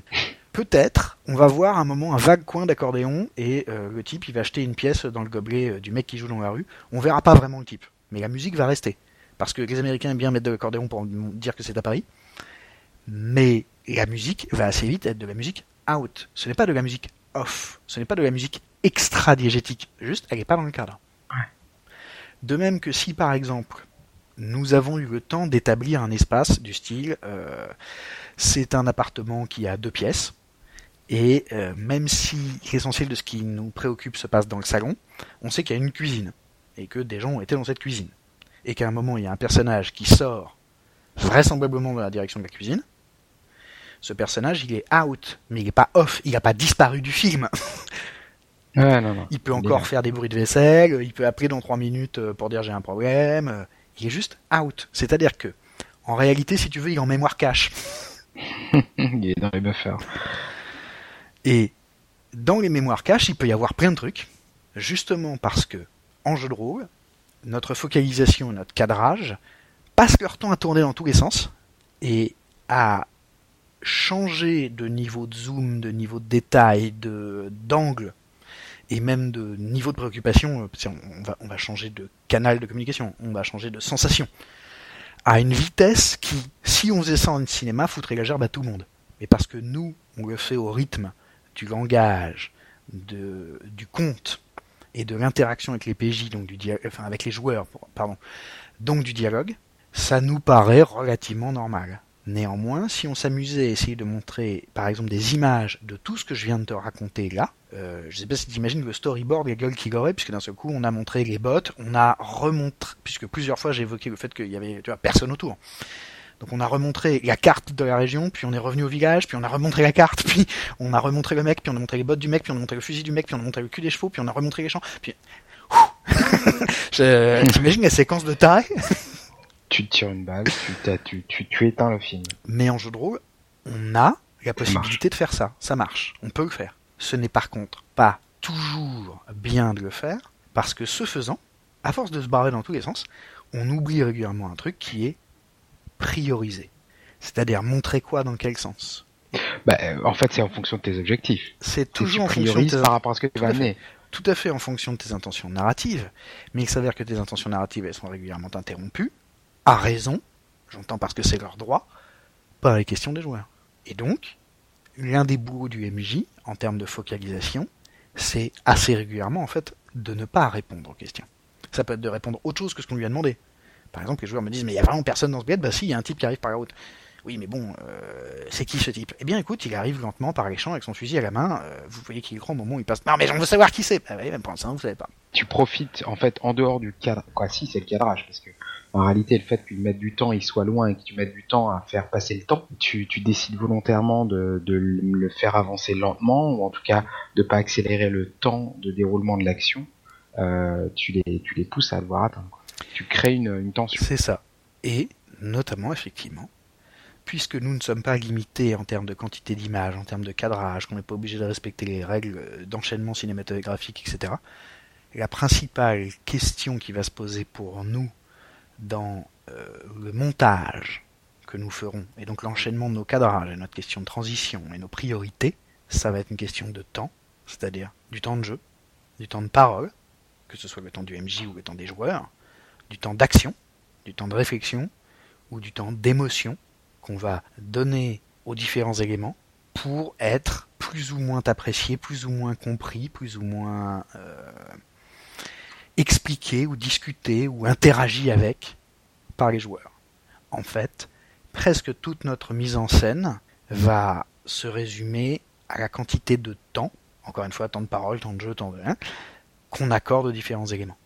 Et ça veut dire que en réalité, si on voulait être DMJ efficace, il faudrait qu'on chronomètre un peu ce qu'on fait. Et quand je dis chronométrer, ça ne veut pas dire sortir son chrono et dire bon, je viens de passer euh, une seconde 12 euh, à faire tel truc ou 12 euh, minutes 30 à faire tel autre truc. Juste se dire là, je viens de passer assez de temps. Là, je viens de passer trop de temps. Il, faut que j'enchaîne maintenant. là, j'ai pas encore passé assez de temps. Et donc résoudre tout problème à euh, trois solutions qui sont est-ce que je traîne encore? Est-ce que j'accélère vraiment? Ou est-ce que je zappe? Et une grande partie de notre mise en scène à nous MJ, ça va être ça. Est-ce que je traîne encore? Est-ce que j'accélère? Est-ce que je zappe? Et puis il faut les prendre dans la, seconde. Et, puis de toute façon, euh, t'apprends vite, hein, parce que les erreurs, les erreurs, tu les payes cher. Bah, tu les payes plus ou moins cher, mais c'est vrai que régulièrement, tu les payes par le temps. C'est-à-dire que tu as trop traîné, maintenant c'est le dernier métro, tes joueurs se barrent, et ils ne sauront, et ils ne savent toujours pas qui est le type qui est arrivé lentement. Alors que c'était un peu la révélation de ton scénar. Bah, pas de bug. Mais ça, c'est du temps. Et c'est pour ça, finalement, qu'on a passé autant de temps sur le découpage. C'est parce que tous les éléments qui vont permettre de gérer le temps vont être, et notamment le temps euh, de jeu, euh, le temps de préparation, etc., vont être absolument fondateurs en jeu de rôle, parce que c'est en réalité par là que passe l'immense majorité de notre mise en scène. Notamment parce qu'on n'utilise pas beaucoup d'images, parce qu'on n'utilise pas beaucoup de mouvements de cadre. On peut zoomer, dézoomer un peu, mais on fait rarement euh, des panoramiques ou des travelling en jeu de rôle. On peut le faire, on peut le faire dans les descriptions. On en reparlera. Mais on en reparlera dans la prochaine partie sur les techniques cinématographiques euh, réutilisées pour le jeu de rôle. Mais en réalité, l'essentiel de notre mise en scène, c'est du temps de parole. Le temps de parole de qui et du temps de parole consacré à quoi? Mais c'est du temps de parole. Et du, fait, là, pour moi, euh, c'est relativement clair, hein, la focalisation et le cadrage. Mais euh, dans la focalisation et le cadrage, si on raccorde avec ce que tu as fait le découpage avant, où tu parlais de séquence, si terme longuement utilisé dans, dans, le cinéma, euh, mais euh, cette focalisation à l'escadrage, elle a forcément une ponctuation quelque part parce que tu peux pas avoir une séquence qui fait toute ta partie de la journée. Si tout se passe dans le village, euh, au moment où ce vieillard arrive de loin avec sa carabine et qu'on sait pas que c'est un vieillard, on sait pas que c'est un homme à ce moment-là, euh, que, que, ça peut durer longtemps, tu aussi, dans la focalisation de cadrage, tu as aussi une sorte de, rythme que tu vas imposer par d'autres choses ou des ponctuations que tu vas mettre dedans avec des techniques de transition. Ben oui, j'aime bien que tu parles de ponctuation parce qu'effectivement, assez régulièrement, la ponctuation c'est le rythme. Et que si on parle de temps, le rythme va être important. Et évidemment. Et en syntaxe, puisqu'on a pas mal parlé de syntaxe et de l'ordre dans lequel on dit les choses, et la ponctuation, c'est ce qui nous permet de savoir que la transmission est terminée, et qu'ensuite on passe à une autre transmission. Ça peut être une autre phrase, mais différentes ponctuations vont nous signifier euh, différentes fins de différentes transmissions. Par exemple, à la fin d'un chapitre, généralement, on change de page, euh, on voit un petit numéro, éventuellement un titre, on a euh, peut-être une lettrine, en tout cas un petit retrait, tout ça nous signifie on vient de changer de chapitre. Et donc, on a mis des ponctuations visuelles dans notre roman, par exemple, qui sont plus importantes que simplement point, et juste derrière, on est ailleurs. Manifester ces transitions, en jeu de rôle, ça va être d'autant plus important que, comme on le disait tout à l'heure, on peut aborder énormément de sujets, changer énormément de points de vue, quand on ne fait que de la mise en scène verbale, et tout ça, en général, on le fait sans transition. C'est-à-dire que si, pour reprendre ma scène des cow-boys qui découvrent le village euh, désert et euh, il y a euh, un drôle de type très long avec un grand chapeau qui arrive par les champs, si on l'avait fait en cinéma, il aurait vraisemblablement fallu, à un moment, un plan où on voit la tête du mec qui sort du drugstore avec des boîtes de conserve plein les bras, qui fait « Il y a vraiment personne hein, dans cette vie, on peut prendre tout ce qu'on veut ». Là, il tourne la tête, peut-être parce qu'il a laissé tomber une, euh, une de ses boîtes de conserve qu'elle roule. il avance dans la rue et là, en relevant le nez, il voit la petite silhouette au loin dans les champs qui eux sont éclairés. Qui eux sont éclairés par exemple parce que le soleil est suffisamment oblique pour que les ombres soient très longues, que donc la rue soit euh, en partie dans l'ombre des bâtiments et les champs non. Ça permet de faire un bel effet visuel. Bon, on voit notre Gus là-bas au bout, plan large tous les champs, quelques bords de cadre, quelques toits de maison, juste pour vous, nous rappeler qu'on est dans le village. Voire même, on aura un petit panoramique, c'est-à-dire la caméra ne se déplace pas, mais elle relève le nez. Enfin, plus exactement, elle tourne. Donc elle peut euh, tourner vers la droite, vers la gauche, vers le haut, vers le bas, mais là, elle remonte, et c'est ça qui va être notre effet de transition. C'est le fait que, en remontant la caméra, en relevant le cadre, j'annonce, nous regardons plus haut, nous nous préoccupons de choses plus loin à partir de notre boîte de conserve. Sauf que ça, souvent, on le décrit pas, nous, MJ. Ah non, ça c'est clair. Alors qu'on peut le faire.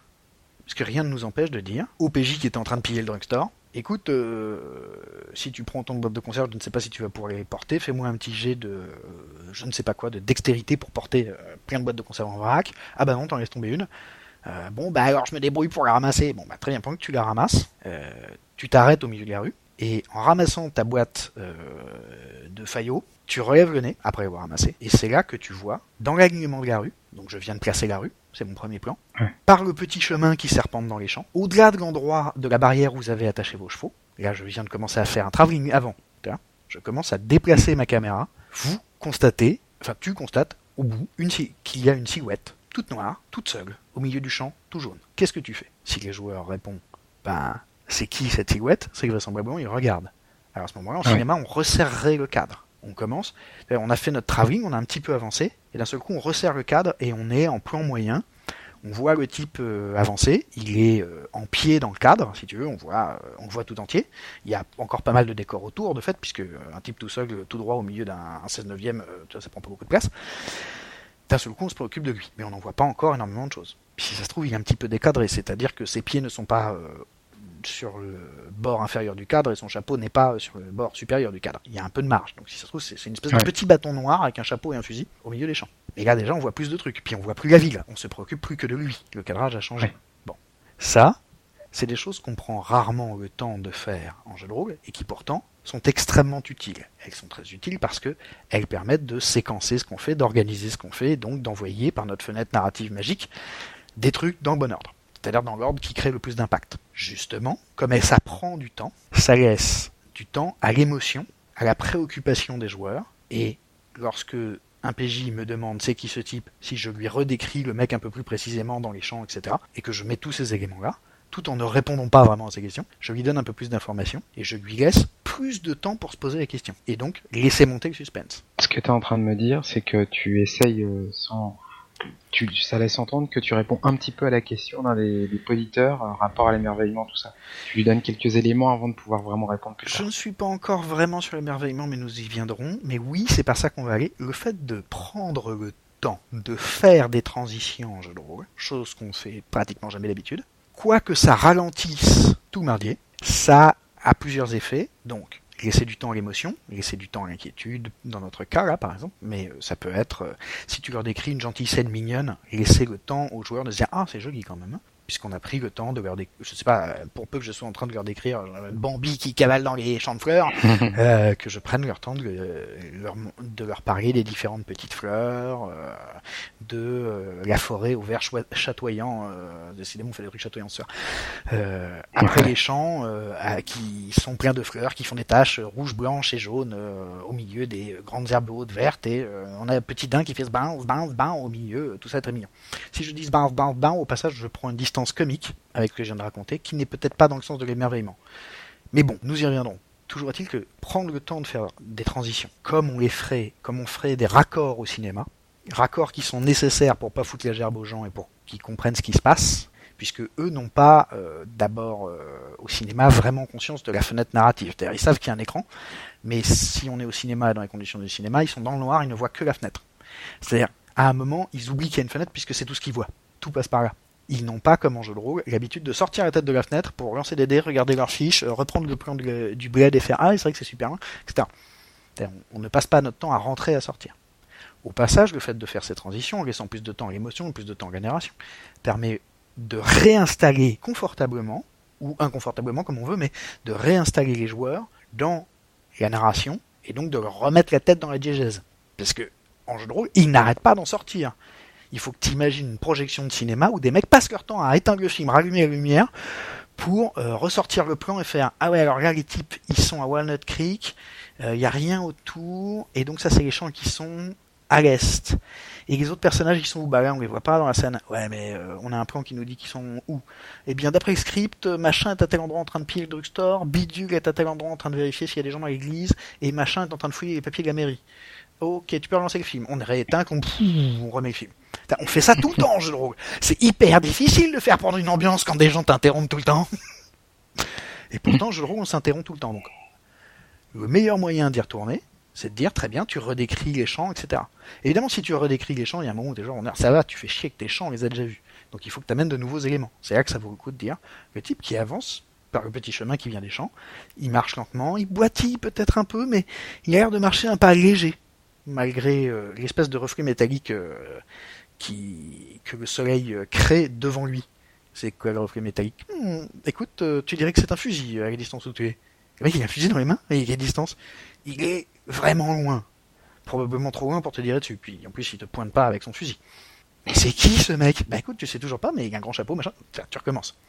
Tu laisses le temps aux joueurs de redevenir un peu spectateurs, pour se reprojeter un peu dans la fiction, pour pouvoir redevenir des joueurs qui sont encore dans le match, si tu veux. Ouais.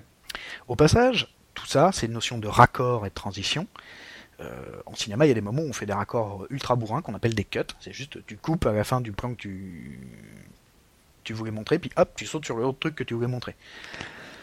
Ça peut être un peu brutal hein, euh, quand ça t'arrive à la vitesse de l'image euh, en cinéma, c'est-à-dire à 25 images secondes. C'est exactement 24, mais bon, bref, tout ça. on va pas rentrer dans les détails techniques. En vidéo, 25. Euh, c'est brutal. C'est-à-dire qu'il te faut quelques secondes pour constater que tu es en train de regarder autre chose.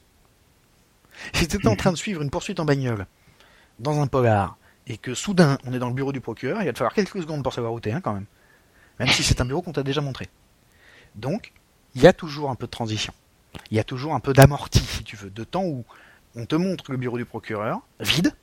Ah oui, c'est le bureau du. Attends, l'a déjà vu, c'est le bureau de qui? Et hop, le procureur rentre dans la pièce par la porte du fond. Ok, si on ne t'a pas montré le procureur qui était déjà en train de passer la porte sans savoir où il était, euh, c'est parce que on avait besoin de te situer. Si à l'inverse on hésite de te montrer le procureur qui passe la porte, c'est parce que on aime bien ouvrir et fermer des portes parce que ça fait des effets de voler visuellement et que ça permet de dire on a tourné une page. C'est pour ça qu'on l'utilise beaucoup en cinéma. Mais on pourrait le faire également en jeu de rôle. On pourrait utiliser des éléments symboliques qui permettent de dire nous venons de changer, ponctuation. On pourrait faire des fondus au noir. La traduction d'un fondu au noir en mise en scène verbale en jeu de rôle, ce serait de dire par exemple, euh, c'est la fin de l'épisode, tu vois, le dernier métro va arriver, tout ça bidule. Euh, on voit arriver cette espèce d'étrange type par les champs. Euh, c'est tu redis où sont tous les différents PJ pour resituer un peu et commencer à faire un peu le bilan de la séance. Parce que euh, quelqu'un vient de te dire, disons que Toto, euh, dans 5 minutes, moi je m'arrache. hein. Ok. Donc, tu resitues, on voit le type qui arrive, on continue de voir le type qui arrive, on voit toujours le type qui arrive, euh, tes joueurs ont commencé à ranger leur sac, hein. et là tu leur dis, euh, La carabine. vous ne- tu leur parles de la carabine, et la suite, au prochain épisode, samedi prochain, Ouais. c'est notre fondu au noir. C'est le to be continued, si tu veux, a un peu la même signification que le fondu au noir. C'est on ferme, on s'éloigne de ce qu'on vient de vous montrer, on éteint. On ferme la fenêtre. On ferme la fenêtre. Voilà. Mais on n'éteint pas brutal. On vous montre qu'on éteint pour que vous ayez le temps de vous demander est-ce qu'il va y avoir une suite? Est-ce qu'il y a autre chose après? Et donc, éventuellement, on vous répond en disant oui, la suite au prochain épisode, samedi prochain. Un fondu au noir, ça peut être aussi un silence dans une mise en scène qui est presque entièrement verbale. Je veux créer une transition entre euh, la poursuite en bagnole euh, dans les rues de San Francisco et le bureau du procureur, parce que par exemple j'ai euh, deux joueurs impliqués dans la poursuite en bagnole et deux autres qui ont décidé d'aller rapporter des preuves au procureur, pendant que leurs collègues poursuivent le tueur. On passe de l'un à l'autre. Assez souvent, comme MJ, on dit bon, je m'occupe de vous dans trois, enfin, je reviens vers la poursuite dans trois secondes. Pour l'instant, on va s'occuper de Simon et Bob qui sont au bureau du procureur. Tu pourrais le faire en disant c'est alors que vous tournez le coin et que vous disparaissez dans la ruelle. C'est tout? Tu dis rien? Tu réponds pas?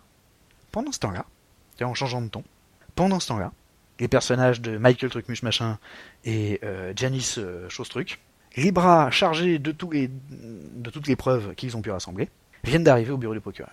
Là, hop, ouverture au noir. Le noir, ça a été mon silence. Ce qui est logique, puisque quand on te montre de l'image, le noir, c'est l'absence d'image. Si on... notre mise en scène est verbale, le noir, c'est l'absence de parole. Je crée un blanc, je reprends ailleurs. Ça, ça va non seulement ponctuer ta narration, jouer sur le rythme, et par exemple, une préoccupation extrêmement courante des MJ, c'est comment faire pour accélérer le rythme, parce que ça traîne. À mon avis, c'est pas la bonne question.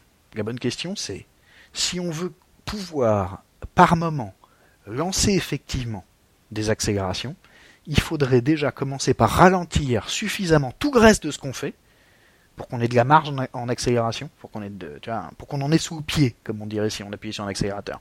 Mhm.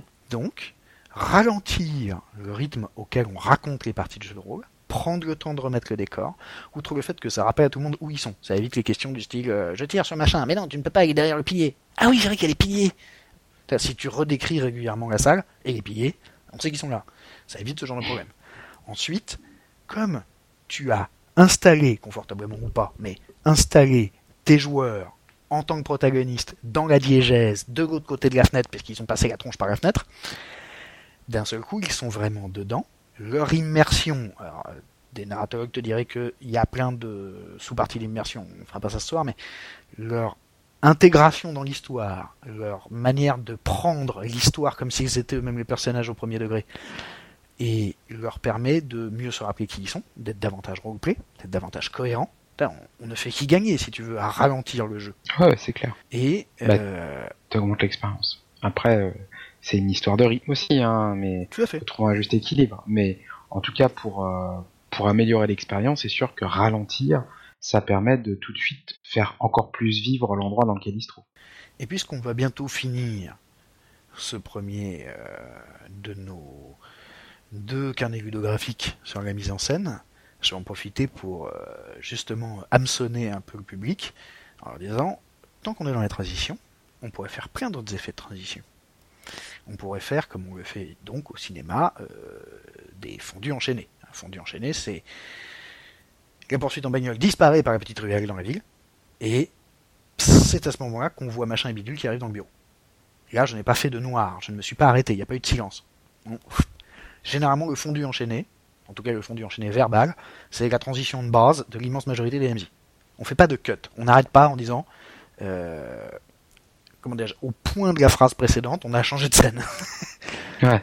On essaie de pas le faire, puisqu'en plus, pour nous, conceptuellement et intellectuellement, c'est difficile à faire.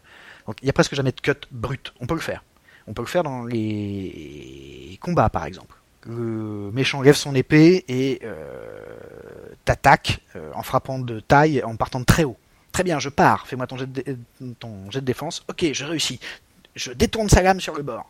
Très bien. Maintenant, l'orque avec son arbalète à l'autre bout de la scène. C'était cut. Voilà, Maintenant est la seule ponctuation.